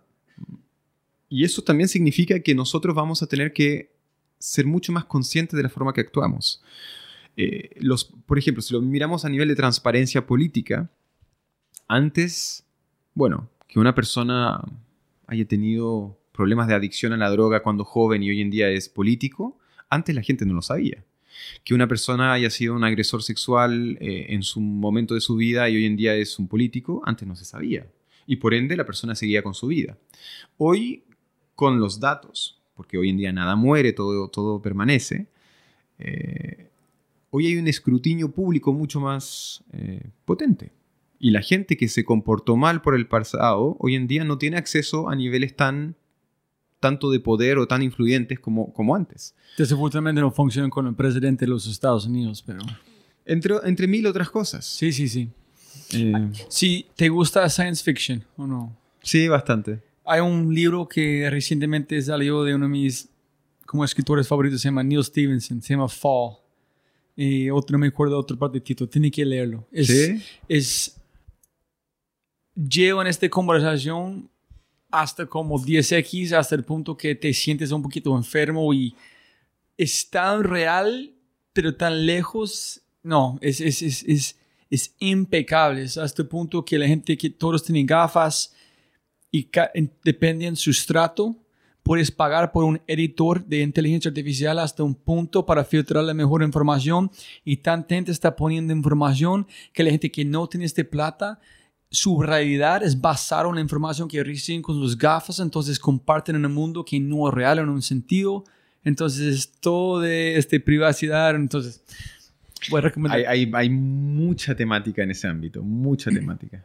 Entonces, ¿cómo fue la conversación con su equipo? Cuando, ¿Cómo es el proceso de discusión de armar este tipo de producto? ¿Cómo lanzarlo? ¿Con quién hablas? ¿Cómo es el proceso? ¿Alguien tiene una idea? Dice, oye, chicos, escuché ese un problema, posible ¿qué piensas que podemos hacer? ¿Cómo es el proceso de tomar decisión en equipo? Nosotros, eh, bueno, tenemos tres valores acá, en Arara. Tenemos eh, transparencia. Eh, transparencia en el sentido en que eh, justamente tenemos que ser honestos con nuestras acciones y con lo que pensamos. la transparencia significa que cada uno habla y dice lo que piensa, con respeto, obviamente, pero, pero cada uno lo hace. Eh, transparencia significa que cuando uno se equivoca, uno levanta la mano y dice me equivoqué, solucionemos el problema en conjunto y no esconde las equivocaciones porque después son efecto bola de nieve. Eh, tenemos como otro valor la meritocracia, que se promueve el buen trabajo y nada más. Y finalmente tenemos como ¿En valor... qué sentido? Que si tú vendes o tú haces algo Si tú haces espectacular. bien tu trabajo, te, te va a ir bien. Eh, no tiene que ver con tus diplomas o con tu nacimiento o con quién eres o con... o por tan simpático que seas, tienes que trabajar bien. Tienes que cumplir Ejecutar su puesto a la mejor de su capacidad. Sí, y tienes que hacer el, el, el, el, el- el 110%, no el 100, el 110. Se espera ese, un, un equipo compromis- con Pero ¿qué compromiso. significa 110%? Porque hay esta conversación en Silicon Valley que es la gente quiere no trabajar 16 horas sin dormir, etcétera, es la única forma. No, no, no, no, no. Nosotros no somos. eh, eh, a ver, yo, yo tuve una época en mi vida de, de investment banker donde trabajé. Sí, Sí, tuve, no sé, unas 100, 110 horas a la semana lo he hecho. Eh, de como no- analista entregando Es- como... la- Exacto, pésimo. Lo- yo, yo no creo que eso sea ni sano ni inteligente y sobre todo de, lo que yo me acuerdo. Mi trabajo de, de todas esas horas eh, muy poco era realmente útil porque había mucha redundancia. Entonces yo aprendí de eso. ¿Qué es lo que aprendí? Aprendí que sobre todo hay que ser productivo y hay que lograr resolver mucho en muy poco tiempo. ¿Productivo o eficaz? Yo iría ambos. Ok. Eh, porque eh, el eficaz tiene que ver con cómo planteas la pregunta. Y productividad es, ok, ahora que sé dónde estoy y sé dónde tengo que ir, lo voy a hacer rápido y, sin fallas. Entonces, distintas cosas que yo aprendí de eso es eh, eh, plantear bien la pregunta. Toma el tiempo para plantear bien la pregunta. Eh, si tú tienes un problema y vas corriendo a la solución, lo más probable es que esa solución no sea holística y el día de mañana genere otros problemas. Entonces, cuando tienes un problema, pregunta bien. ¿Por qué es un problema? ¿Y por qué lo podría hacer mañana? Y dependiendo de qué camino, cuáles son las dinámicas. Bien plantear el problema y recién ahí pensar en una solución. Eh, ya cuando esto está resuelto, trabajar de forma ultra productiva, con mucha concentración. Yo creo que hoy en día con los teléfonos, con Slack, con WhatsApp, con Messenger, con el teléfono, con los equipos de Open Space que hablan, ruido, eventos, no sé qué, yo creo que eso para mí es una mala práctica. Sí, yo creo en el Open Space, aquí son Open Space, pero hay que saber concentrarse. Hay que uno tener la, la- la propia capacidad de concentrarse, si no, no trabajas. No, eh, DHH de Basecamp, siempre me gusta ver cómo eres 100% contra Silicon Valley. Y dice que yo estoy listo a poner mi equipo que trabajan cuatro días de seis horas o siete horas diario contra cualquier otra empresa que trabajan 12 o 14. Porque no usamos Facebook en este momento, trabajamos en los problemas más graves y no paramos cuatro horas en flujo, en flow, y conquistamos cosas que otro mundo no sabe cómo trabajar. Correcto, sí, no, me parece eso, eso clave. eh, y, una cosa muy divertida, y yo creo que le debe pasar a muchísimas empresas, nosotros nos dimos cuenta de que la dispersión en una empresa eh, hace que uno trabaje en cosas que no sean tan importantes. Así la llamamos nosotros, por, por ejemplo. Eh, y te das cuenta, yo creo que fácilmente una empresa trabaja un cuarto, un tercio de su tiempo en cosas no importantes. Entonces, ¿para qué poner esas 17 horas de trabajo al día si tú sabes que un tercio de eso probablemente no sea tan importante? Entonces, es mucho más importante, de mi punto de vista por lo menos, eh, entender muy bien el qué y, preguntarse muy bien el qué se está resolviendo por qué. Y recién ahí el, el hay que hacer, la solución, y hacerla de forma eficiente. Y ahí también tenemos una política de eh, eh, check it, recheck it, and check it again. Asegúrate de lo que hiciste ahora está bien hecho. Revísalo. Yo tengo que hacer esto a mí mismo. Es decir, es complicado. Ah, está bien. Entonces empiezas como un correo más y uy, pucha. Fue una cosa, una palabra. Así, Oye, qué estupidez. Sí. Y eso con correo, imagínate con código. No, no, no. Es tiene que, ya. Imagínate con algoritmos. Imagino como tiene un cliente que tiene cuántos como lugares. Entonces te push a todos en un segundo de error. ¿Cuánto plata está perdiendo ellos? Ustedes no pueden fracasar nunca, ¿no? Y por eso mismo, eh, políticas de control, ser, ser, consciente en el momento en que, en que actúas. Uno muchas veces hace cosas y piensa en otras. Eh, bueno, primer factor de error, ¿no? Entonces, ¿cómo llegaste a este producto o esta idea nueva? ¿Cómo es la forma de innovación de producir o imaginar cosas nuevas? Eh, muchas veces tiene que ver con necesidades que vemos en el, en el negocio y vemos que las soluciones eh, actuales no son adecuadas. Vemos que existen, que existe un mercado, entre comillas, pero que ese mercado no llega al potencial del potencial que debería llegar. Pero este viene de una persona, de un de hombre trabajando en matemática que tiene este data que puede sostener la idea. No, no, no, es, feedback. No, no, es feedback. Es tomar la temperatura del mercado, es conversar, es escuchar, es ver, es tener un poco de visión también, de decirte, mira, si hoy están buscando esos KPIs, yo creo que esos KPIs podrían mejorar mucho si tuvieras un criterio adicional, como por ejemplo el posicionamiento. Entonces, como es hay, mucha cosa, eh, le damos bastante importancia también al, estómago, al, eh, al, feeling, la bacteria, al, su otro cerebro.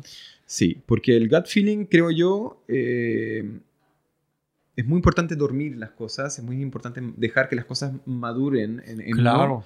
y, sentir esa, esa, sensación, que muchas veces el, estómago te dice, ¿sabes qué?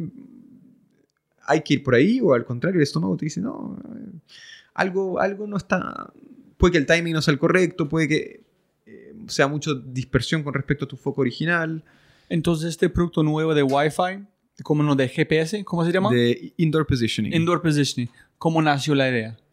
Es justamente escuchando mucho eh, el mercado, los clientes, eh, haciendo algunas encuestas, viendo la oferta disponible, viendo los peros de la oferta disponible eh, dándole vueltas también a, ver qué podríamos hacer nosotros para que esto se resuelva, o sea, realmente meterle investigación al tema. Ah, antes de casarte con una solución entera, eh, nosotros generalmente pasamos distintos hitos. Entonces, eh, hay que hacer el trabajo, ¿no? Hay que, hay que investigar un poco, hay que entender, y, y, en algún momento hay que hacer la apuesta también, o sea, hay que tirarse. Y tú dijiste que si podrías moverte en tiempo, hay muchas cosas que cambiarías o harías diferente. Sí. Eh, después de este, o llevarnos hasta Fast. Claro, exactamente, exactamente. Eh, yo creo que Chile es un país muy sano para emprender en distintas cosas y al mismo tiempo es un país con muchas barreras para emprender en otras. Eh, en, el ámbito de software, yo creo que Chile tiene eh, distintas barreras. Primero es que el mercado local es muy pequeño, o sea, es un país pequeño y por ende es un mercado pequeño. Em, luego, hay, muy poca eh, voluntad de financiar tecnología en Chile, en general cuando son tecnologías puras, salvo que sean tecnologías ligadas a las industrias tradicionales de Chile, las que te comenté al principio. Ahí sí. Pero si es tecnología pura, Chile no tiene ese histórico de, confianza y de flujo de invertir en eso. Entonces hay poco mercado, hay poco financiamiento em, y finalmente es eh, lo que los eh, financieros llaman un frontier market. Eh, no es un emerging market, es un frontier market, que significa que, que no califica, claro. ¿Por qué no califica? Porque es muy pequeño y porque es muy lejos estamos muy lejos aquí, no es un centro. Entonces, si yo tuviera que volver a, hacer algunas cosas, dependiendo del sector de actividad donde quieras emprender, creo muy sano emprender en otro lugar, en un mercado que sea más importante. Eh, México, por ejemplo, y lo hemos visto, muchísimos emprendimientos exitosos de Chile, el primer salto que hacen es, a México. Eh, México tiene capitales, México tiene mercado tiene otra idiosincrasia, requiere, un aprendizaje, tiene sus propios desafíos, no es nada fácil, pero sí te trae esa seguridad de que si, si te desgastas y lo haces bien, vas a tener el mercado esperado y vas a tener financiamiento esperado acorde a ese mercado. Entonces, para hacer cosas diferentes, vas a iniciar aquí en Chile testeando qué tienes porque es más sencillo inmediatamente ir a México en abrir al mismo tiempo con el producto que testeaste acá o tú vas a iniciar en México en volver a Chile de último? Mira, no, no lo sé. Yo creo que ahí depende, cada empresa tiene su cuento, tiene su cliente, tiene su go-to-market, tiene su producto. Yo creo que ahí depende muchísimo de lo que cada uno quiera hacer.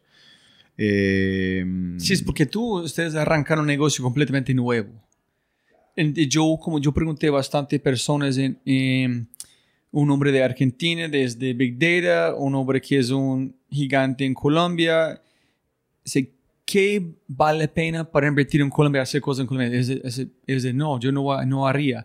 Colombia es un mercado para conquistar un mercado que es muchos jugadores que son terribles en que hacen o es un el mercado gris. Pero arrancar una empresa en Colombia no vale la pena porque no hay inversión y no es suficiente grande en penetración digital. Primero sería México o Brasil, después sería como Argentina posiblemente y Chile en Colombia 4 basado en penetración digital. Sí, mira, yo creo que, yo insisto, para mí emprender hoy en día, eh, con el aprendizaje que ya tenemos eh, de Arara, con, con, con también lo que nos fue bien, lo que nos fue mal y las cosas que yo podría, que podría volver a hacer, yo insisto, soy joven, me queda muchísimo por delante eh, y estoy muy feliz con la experiencia de Arara y con lo que ya tenemos. Eh, pero para mí hoy en día sería más un tema de mercado. Yo, los criterios que estoy buscando son mercado, eh, velocidad de negocios eh, y, financiamiento. Si, en el, arrancar otra vez como desde ceros y en Chile hay un montón de capital para invertir. Y ustedes dicen, necesitamos 3 millones para ir a México. Y puedes lograrlo con... ¿Allá vale la pena en Chile o todavía no? Sí, mira, yo creo que Chile tiene que inspirarse de casos de éxito. Eh, eh, Chile está un poco en la trampa del, del país del middle income, eh, que está bastante orgulloso de haber salido de la pobreza, pero todavía no suficientemente eh, eh, con, con- con confianza en sí mismo como para tomar decisiones radicales para hacerlo pasar a un estado adicional. Tomo un, caso, eh, eh, tomo, mira, para mí hay tres ejemplos que son mágicos, eh, de países que literalmente cambiaron pasaron de ser pobres a ser muy, muy, muy innovadores, potentes y, de alto impacto. Tenemos mi caso favorito, Singapur. En Singapur no había nada y hoy en día es el país con la mejor educación y salud del mundo y los mejores sueldos. ¿En qué cantidad de tiempo? Singapur se habrá hecho en 70 años, 80 años. Es que tú, tú tienes esta información basada en sus estudios de economía. No, bueno, hay, bueno, hay distintos libros. En, en Singapur hubo un personaje que se llama Lee Kuan Yew, que es el... eh, Singapur no es una democracia, fue un- una autocracia con- de ese personaje y hoy está su hijo. Eh, y él tiene una biografía muy linda que se llama Lee, Lee Kuan Yew. eh, y ahí se explica absolutamente toda la visión que él tenía del país y, y lo que ¿Pero quiso qué hacer. fue su interés en leer este libro? ¿Porque tiene mucho que ver con la economía? Ah, o sí, sí, sí, sí, sí, claro. La- lado- bueno, a mí me gusta leer mucho, yo leo bastante, en general me gustan, eh, me gustan esas cosas. eh, eh, la economía me gusta mucho, el, el, eh, políticas públicas lo encuentro interesante, mucha filosofía también. Ok, entonces, ¿quién más? ¿Singapur? Tú Singapur, tres. Corea del Sur, Ajá. Israel. Ah, sí. El real otro. Israel, bueno, a ver, sí, sí, eh, Corea del Sur no hay que menospreciar también, no tienen nada los tipos, no tienen absolutamente nada, no tenían ni siquiera educación. Y hoy en día tienen Samsung, para darte un ejemplo, o sea, y un país no tan grande. Y, en situación de guerra con Corea del Norte, en fin, eh, tienen muchísimas dificultades y no obstante log- lograron hoy en día ser uno de los proveedores de tecnología más grandes del mundo. Eh, Israel hoy en día, si tú te das cuenta, yo creo que es el camino que debería tomar Chile. Eh, tienen una política país de generar startup en un país donde no hay mercado. Israel no es un mercado. Cuando nace una, una- una startup en Israel, lo primero que piensan es un mercado europeo o un mercado americano. Cada vez más China, pero sobre todo europeo-americano. Y eso lo hacen con una política que va desde el nacimiento de la empresa hasta todas las etapas del éxito. Porque el emprendimiento, y acá hubieron muchísimas buenas eh, iniciativas como Startup Chile, Corfo, súper bien, pero es parcial, es una parte, una fase del emprendimiento. La- el emprendimiento que sale del marco de Startup Chile y de Corfo, ya, ¿a qué santo le reza? ¿Con quién se apoya? Si tú vas a vender tecnología made in Chile, ¿eso es un, es un pro o es un contra? Hoy en día es un contra. Hoy en día tú tienes que demostrar que eres mejor que tecnología americana y europea.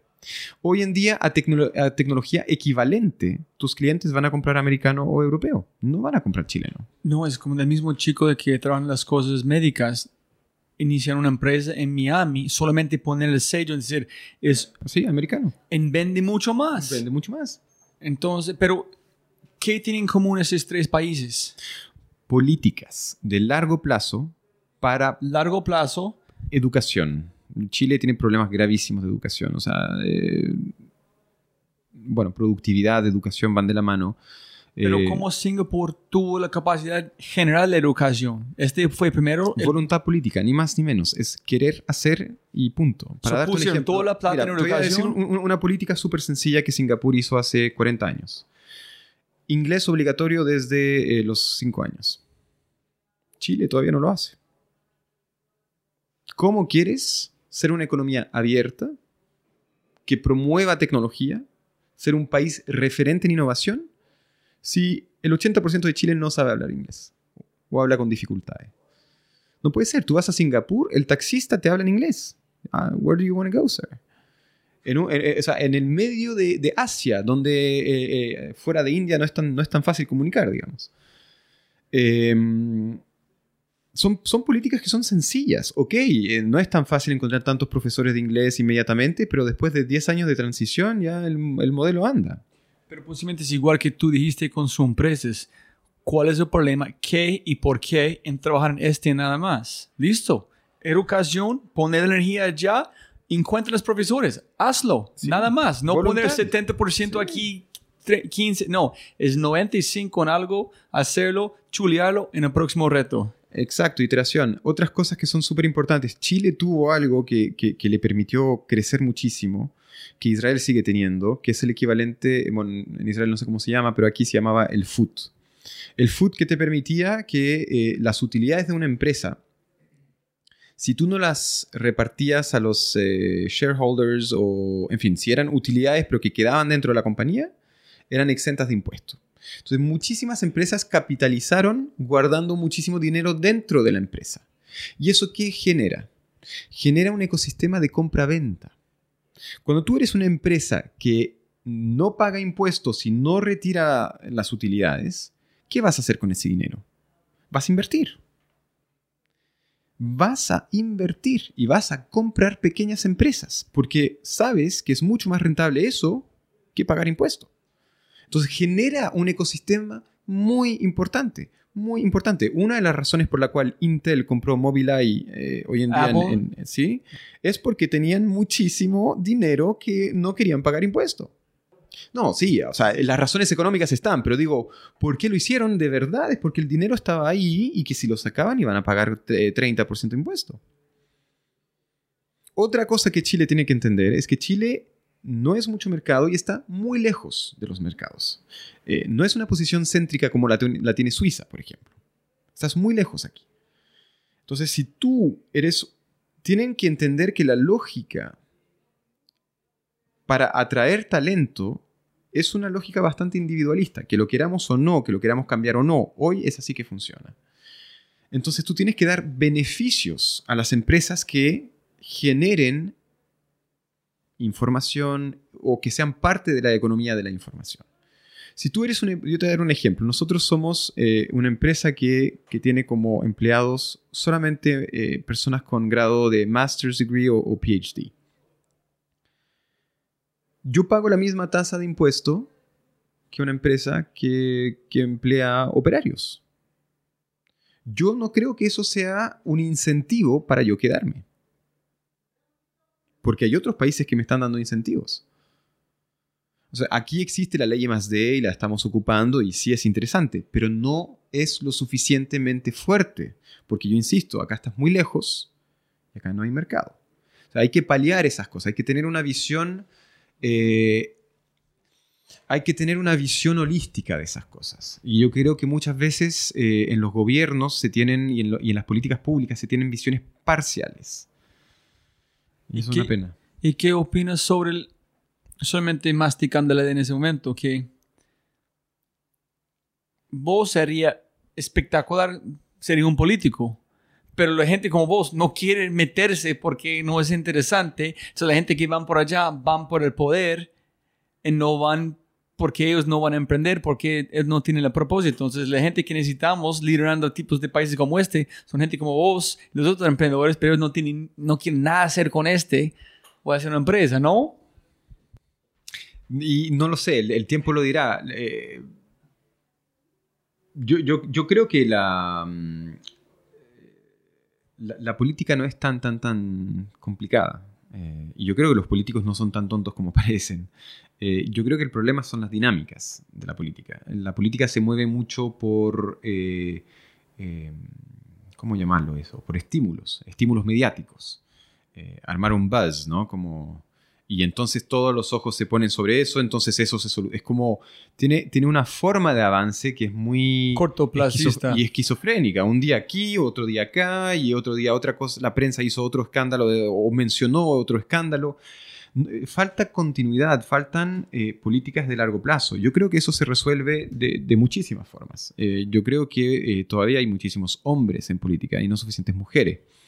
Yo creo que las mujeres tienen una capacidad eh, eh, de, continuidad mucho en general, obvio, no, no quiero entrar acá en, no, no, no, en, en, ni nada, pero se ha demostrado de que en general las mujeres son más eh, en el trabajo continuo y los hombres son más en un trabajo puntual.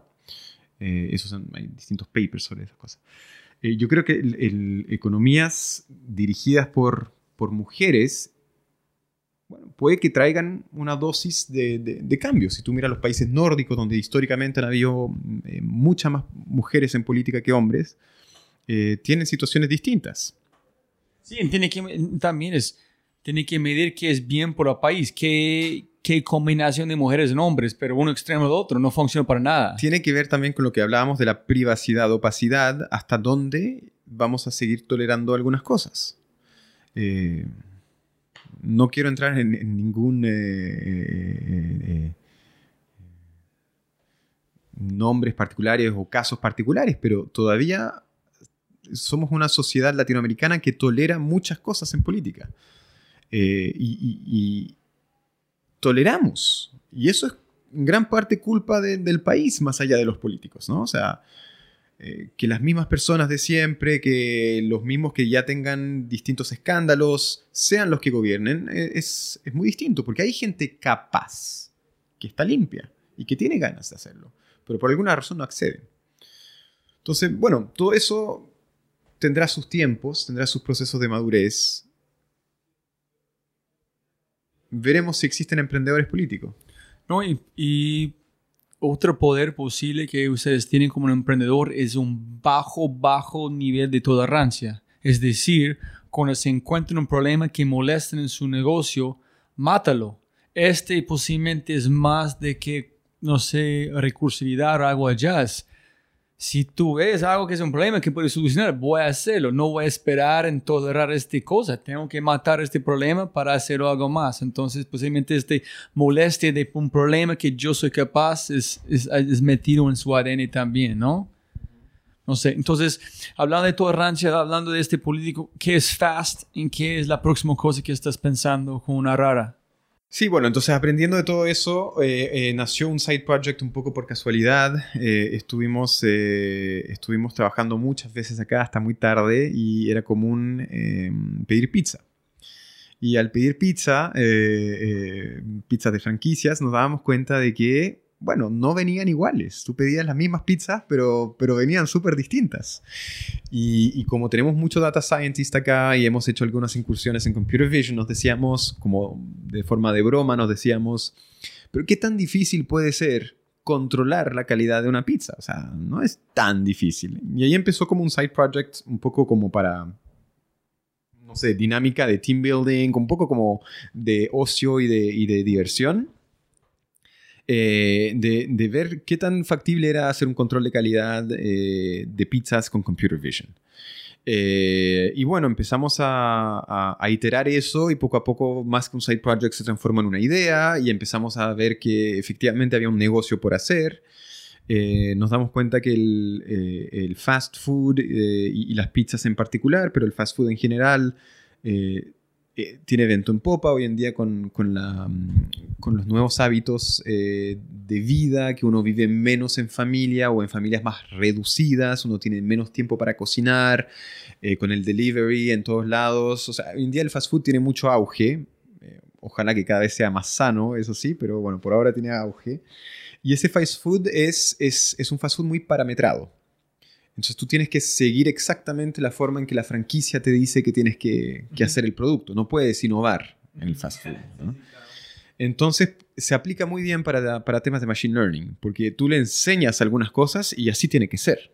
Como gente está haciendo pizza con machine, máquinas allá en los Estados Unidos. Eso Cuando sí. sale Entonces, en Estados tal Unidos cual existe- a la cocina, Sí. al pan, es, es, es- En Estados Unidos y en Europa hay algunas iniciativas de robotización eh, y nosotros vamos por otra beta que es no robotizar, sino que incorporar tecnología a las franquicias. Eh, pensamos que la robotización sigue siendo bastante lejana, eh, un poco como, como todavía se piensa que los autos au- autónomos van a estar mañana, pero, pero no, ¿no? Eh, y la gente habla de autos autónomos desde hace ya creo más o menos 10 años eh, y no son ni para ahora ni para 5 años más todavía. Eh, y yo creo que más que 5. Temas de regulación y otras cosas. y aquí mucho menos. Y acá, yo- no, no lo, lo que yo siento de, lo- de los robots de pizza también es que sí, va a haber una, una, una beta de robot de pizza, pero igual tienes que controlar al robot. o sea. Entonces, la conversación, ¿por qué este pizza es diferente? Alguien dijo este. Este pizza es diferente. Los pepperonis están en este lado, otra vez fue en este lado. Sí. ¿Has visto este? Pe- pedí- la misma pizza y, y llegaba de forma diferente y tendría que haber sido exactamente igual. Solamente unos data scientists van a empezar a ver este y pensar un negocio, ¿no? Sí, sí, sí, fue muy divertido. Y bueno, empezamos a trabajar y hoy en día estamos con un, con un MVP de esto eh, y le tenemos mucha vocación. Y bueno, en este caso, aprendiendo un poco de, de las lecciones de Arara, nos damos cuenta de que el mercado de las franquicias es 100% americano. O sea, existen algunas europeas, pero en general 90% de las franquicias son americanas. Eh, nos damos cuenta de que el funding es americano, nos damos cuenta de que todo tiene que ser americano en eso. Entonces es una empresa que pensamos eventualmente hacer 100% americana, eh, sin vínculos acá con Latinoamérica, eh, salvo eh, mantener equipos de desarrollo preexistentes o cosas así. Pero tenemos vocación, o por lo menos la idea por, por hoy, de, de hacer una experiencia 100% americana. Sí. Entonces van a abrir su propia franquicia. No, no, no, no, no, es tecnología para vender a otras Ah, franquicias. ¿de qué? ¿De pizza? ¿O de cualquier? En ese, hoy es de pizza, pero tenemos vocación a hacer más, más que pizza. ¿Pero maquinaria o solamente el software? Eh, un poquito de los dos. Es eh, eh, 90% software, 10% maquinaria para que funcione eso. ¿Puedes darme un ejemplo que es el prototipo o no? Todavía no, no, no te puedo Ah. desglosar. Ok. ¿En qué, ¿En qué es el negocio? Solamente, ¿qué- listo. ¿Cuántas personas ven un pizza y ven que es diferente y se importa? ¿Cuál es el valor agregado menos de alguien como mí que es muy obsesivo, que van a ser tan feliz que es igual cada vez? Mira, yo, yo, más allá de que el usuario lo note en cada interacción con, con su pizza, eh, yo creo que en general la franquicia es un negocio de largo plazo. La franquicia es un top of mind. La franquicia es que cuando tú pienses en pizza, pienses en una marca en particular. Ese es el negocio de la franquicia. Quieren hacer marketing y quieren tener consistencia en la calidad para que tú no digas, hmm, qué raro porque pedí esta esta vez y no quedé satisfecho, por ende próxima vez voy a cambiar. Eso es lo que ellos quieren evitar hay un nivel en que tú mantienes hábitos, hay un nivel de satisfacción en el que tú mantienes hábitos y hay un nivel de insatisfacción en que tú decides voy a cambiar mi hábito. Entonces la franquicia tiene que invertir para que ese nivel nunca caiga. Si tú pasas ese nivel de insatisfacción, ya es muy difícil recuperarte, eres más o menos un cliente perdido, porque te experimentó y tuvo una mala experiencia contigo. Es peor que un cliente que no te haya experimentado. No, así ya entiendo completamente. Es pensando de- del nivel de jefe, de cómo, cómo manejando una empresa. Sí, mira, aquí en Headquarters diseñamos este pizza de Domino's. Tiene este sabor con estos tres pepperonis y un queso en- adentro que tiene este sabor por cada mordisco. Si no es cada mordisco, es diferente. Entonces aquí es la máquina, el software con el algoritmo que ustedes voy- se voy a empujar. I'm going to push it out to everybody. Nadie puede cambiar el software. En cada pizza sale igual. Exacto. Y también, y también hay Ah. otras cosas que son muy lindas, es que eh, el fast food generalmente son, son industrias donde hay un turnover de personas muy grande. Eh, muchas veces son personas que hacen eso para como un side job o como, como eh, first time jobs o en fin, es un trabajo difícil, no, no es tan, tan fácil. Y al mismo tiempo el fast food se ha reconocido por ser una industria que, que premia el talento. O sea, McDonald's ha tenido mucho, mucho éxito con eso. Eh, Si no me equivoco, el CEO de McDonald's, uno de ellos, fue uno de los primeros empleados también. Eh, es muy importante también saber premiar al empleado que trabaja bien y saber educar al empleado que todavía tiene dificultades. Entonces yo creo que hay, hay, hay, cosas no solamente en el tema de la, de la, calidad del producto, pero también en el tema de recursos humanos, de capacitación, de operación. Eh, y también está muy de moda y, y, lo siento yo como, como, muy presente en mi día a día, que es, eh, eh, no sé cómo llamarlo, la el respeto de la comida, ¿no? La comida no es simplemente un, objeto, es, un alimento. Y el alimento, eh, botar comida, por ejemplo, lo que se llama la merma o el churn en inglés, son comportamientos que hoy en día chocan a la, sociedad. Eh, es muy difícil ver eso cuando tú sabes que tanta gente pasa hambre. Eh, y, también tiene que ver con, bueno, el, la contaminación que tiene todo el, el, overfarming, tiene mucha contaminación de mucha comida que nunca llega a platos de nadie, que se bota entre medio, en fin, falta mucha optimización ahí. Y pensamos que esa empresa puede ayudar también a reducir niveles de churn. Eh, en, optimizar esos, esos ingresos, sí, eh, insumos.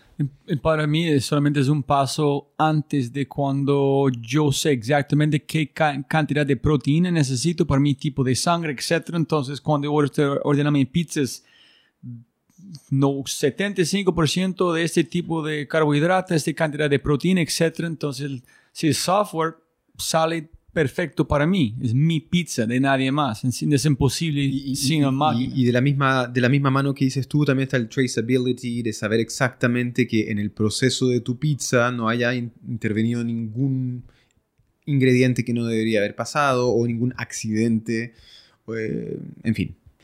Eh, yo creo que hay muchas cosas por hacer en la industria de la comida y así que esa es la nueva, la nueva aventura. Súper, entonces ojalá la próxima vez que estoy en Chile estamos hablando de crecimiento en escalabilidad de inversión de su, de su empresa. Ojalá. Las últimas preguntas, hermano. Uno, dos o tres libros que quieres recomendar a la gente. yo encuentro que esa pregunta es muy difícil. Eh, para mí, yo soy un gran lector. Eh, empecé a leer desde los 13 años y leo muchísimo y soy muy adepto a la filosofía. Ah, y... Castígame, yo, yo amo este también. Sí. Entonces, bueno, vas a entender mi respuesta. Yo creo que el recomendar libros tiene que ver con en qué etapa está cada persona que lo va a leer. Es muy, es muy eh, importante eso.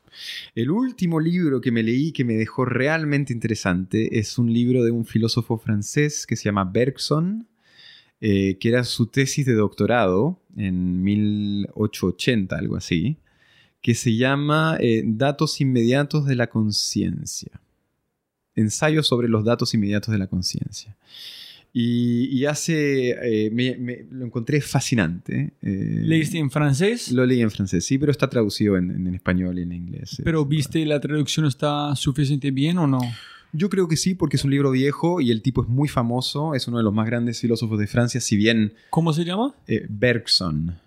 Henri Bergson, Henry Bergson. Eh, muy interesante. Eh, habla del espacio y del tiempo. Ay, súper. Sí, que hoy en día está muy de moda en las series como Dark, en las series como eh, Stranger Things, como distintas que están muy de moda, están jugando cada vez más con el espacio-tiempo. Pero ¿por qué, cuál fue el, por qué disfrutaste tanto? ¿Porque hablando de tiempo?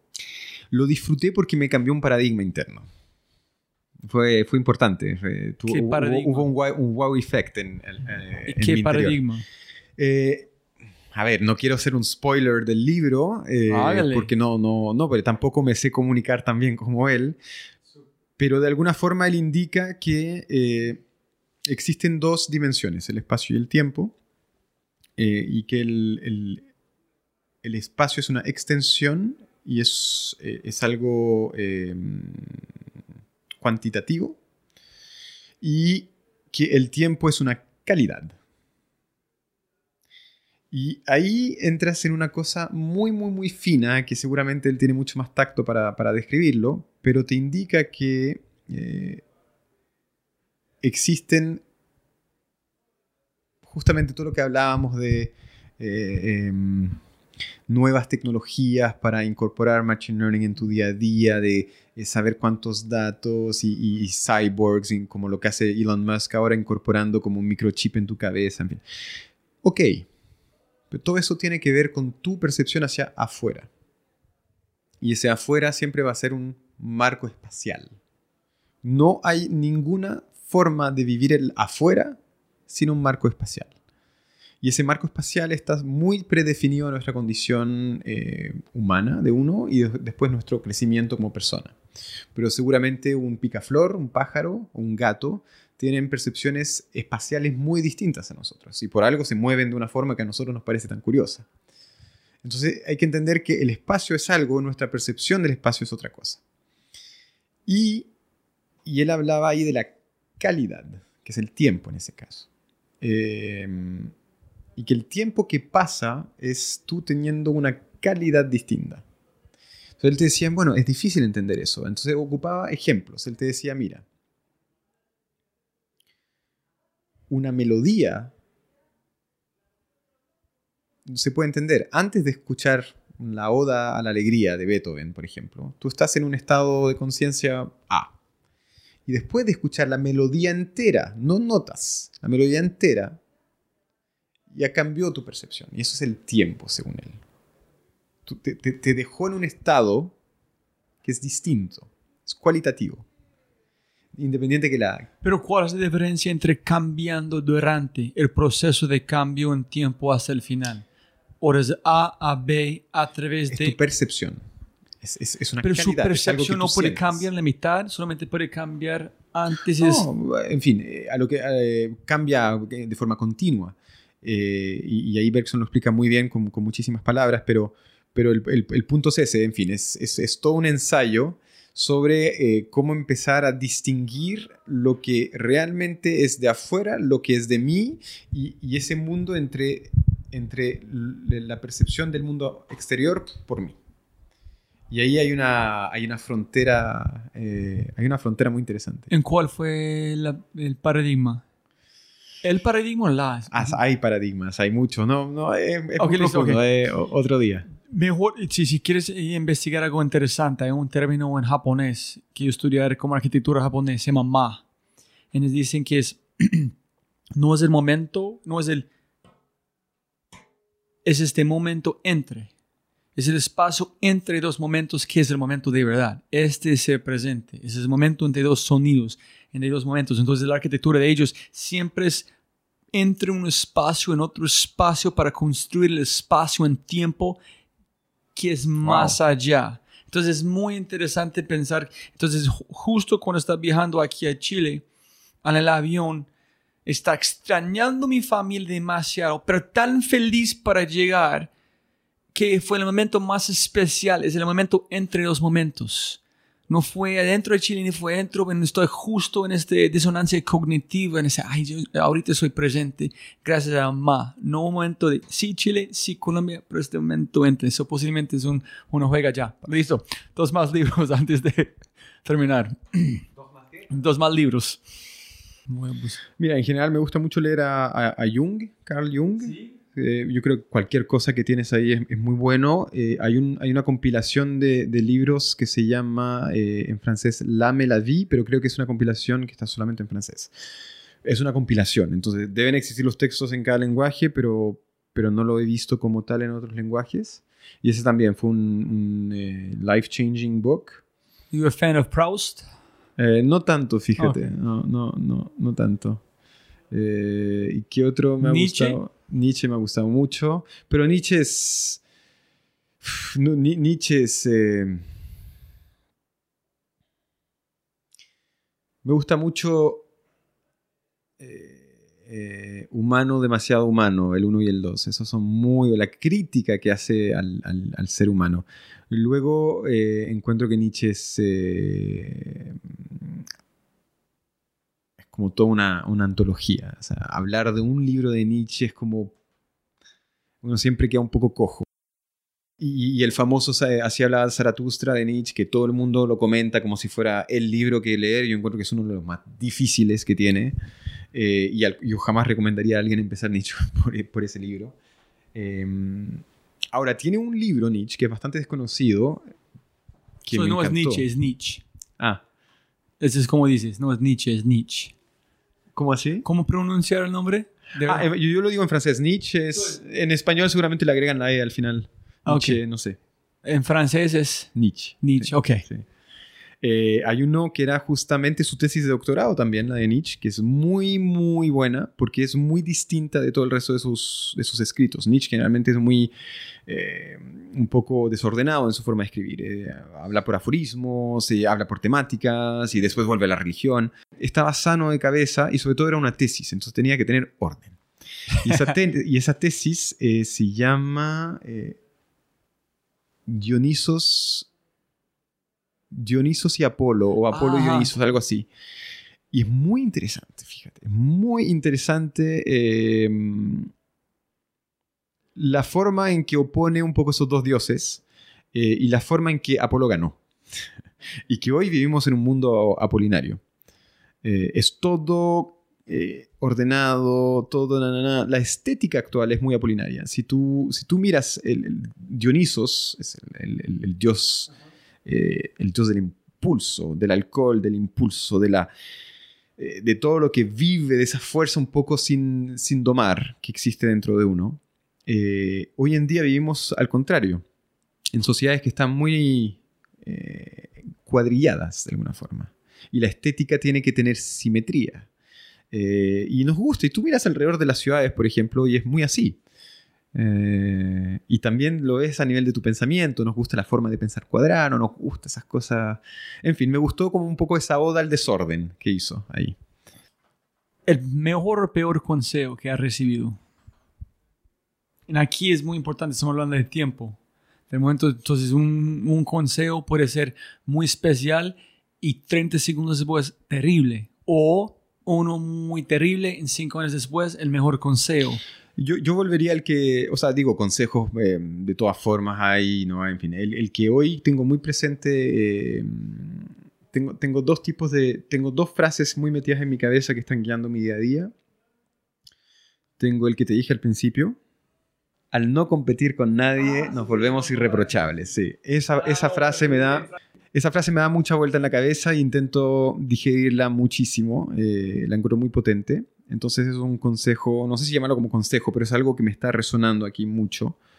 Y la otra sería un, eh, eh, el intentar vivir sin expectativas. Sin ninguna expectativas. Pasar una ecuación de felicidad. Si es que su realidad. Sí, la famosa, claro.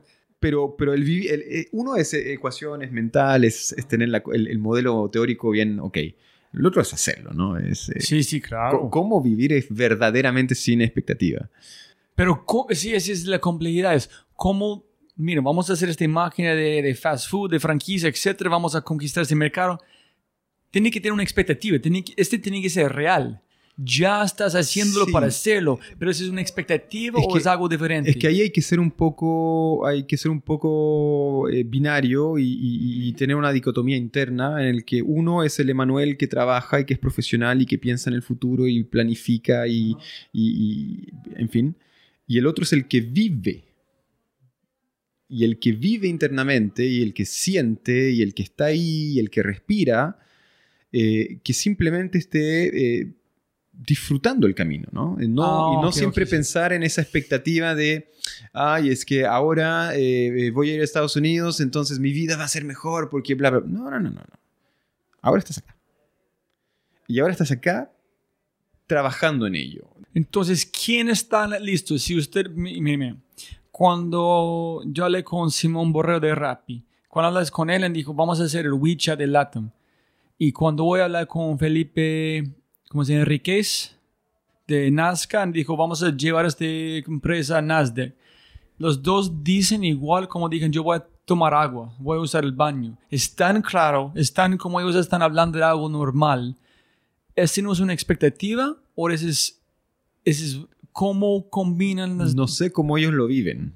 Seguramente la fase profesional de ellos lo tenga como un plan y como un objetivo y eso está bien yo no sé cómo ellos viven su vida o sienten su Pero vida. Pero ¿cómo conectan los dos? Cuando tú sabes que quieres hacer algo.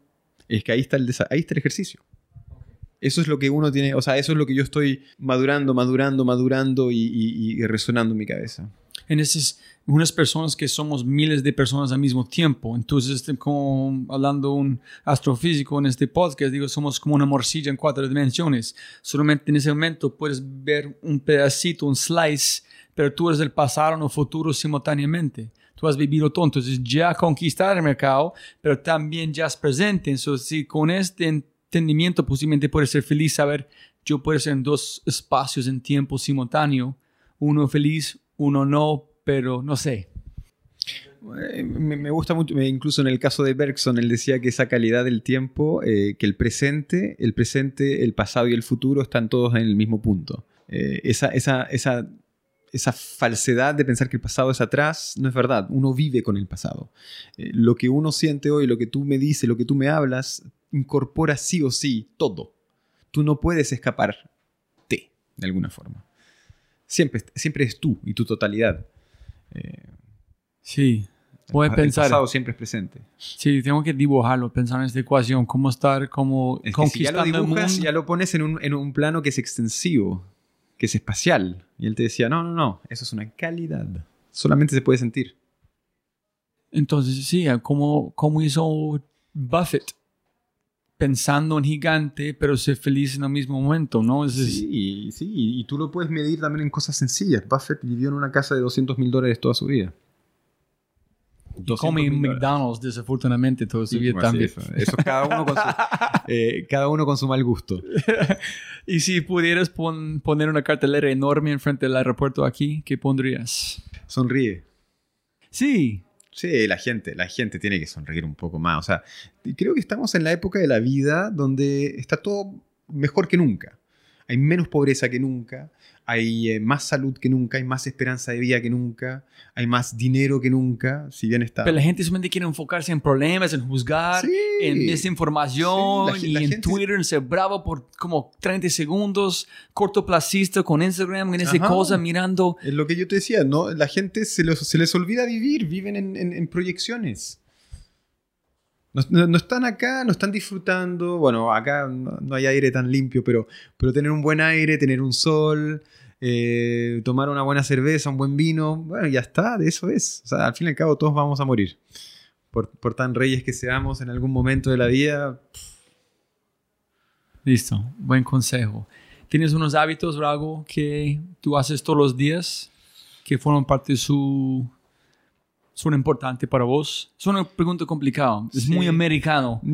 tengo buenos hábitos, o sea, intento tener buenos hábitos de vida con respecto a mantener una vida, eh, eh, yo creo, ligera. Creo que eso es una palabra importante. Ah, ligera en qué sentido? Como yo soy, estudié mucho budismo, entonces yo dormí en el piso para 15 años. Claro, eso es súper bien, por ejemplo. Porque no quieren una cama, que es un, eh, algo físico una ancla a este mundo. Comer ligero, comer sano, hacer deporte, eh, no, no, no tener demasiadas cosas, las cosas te atrapan en, sí mismo, es, muy loco, pero sí, vivir en, en, ambiente un poco minimalista, o sea, no sé, eso yo creo que son buenos consejos de vida porque te, te, te liberan de alguna forma, eh, en vez de como estar ahí agregando cosas por encima, te, te van liberando como hablamos de todo, ¿hay algo que quieres mencionar a la gente como escuchando el podcast antes de terminar o olvidamos de mencionar algo?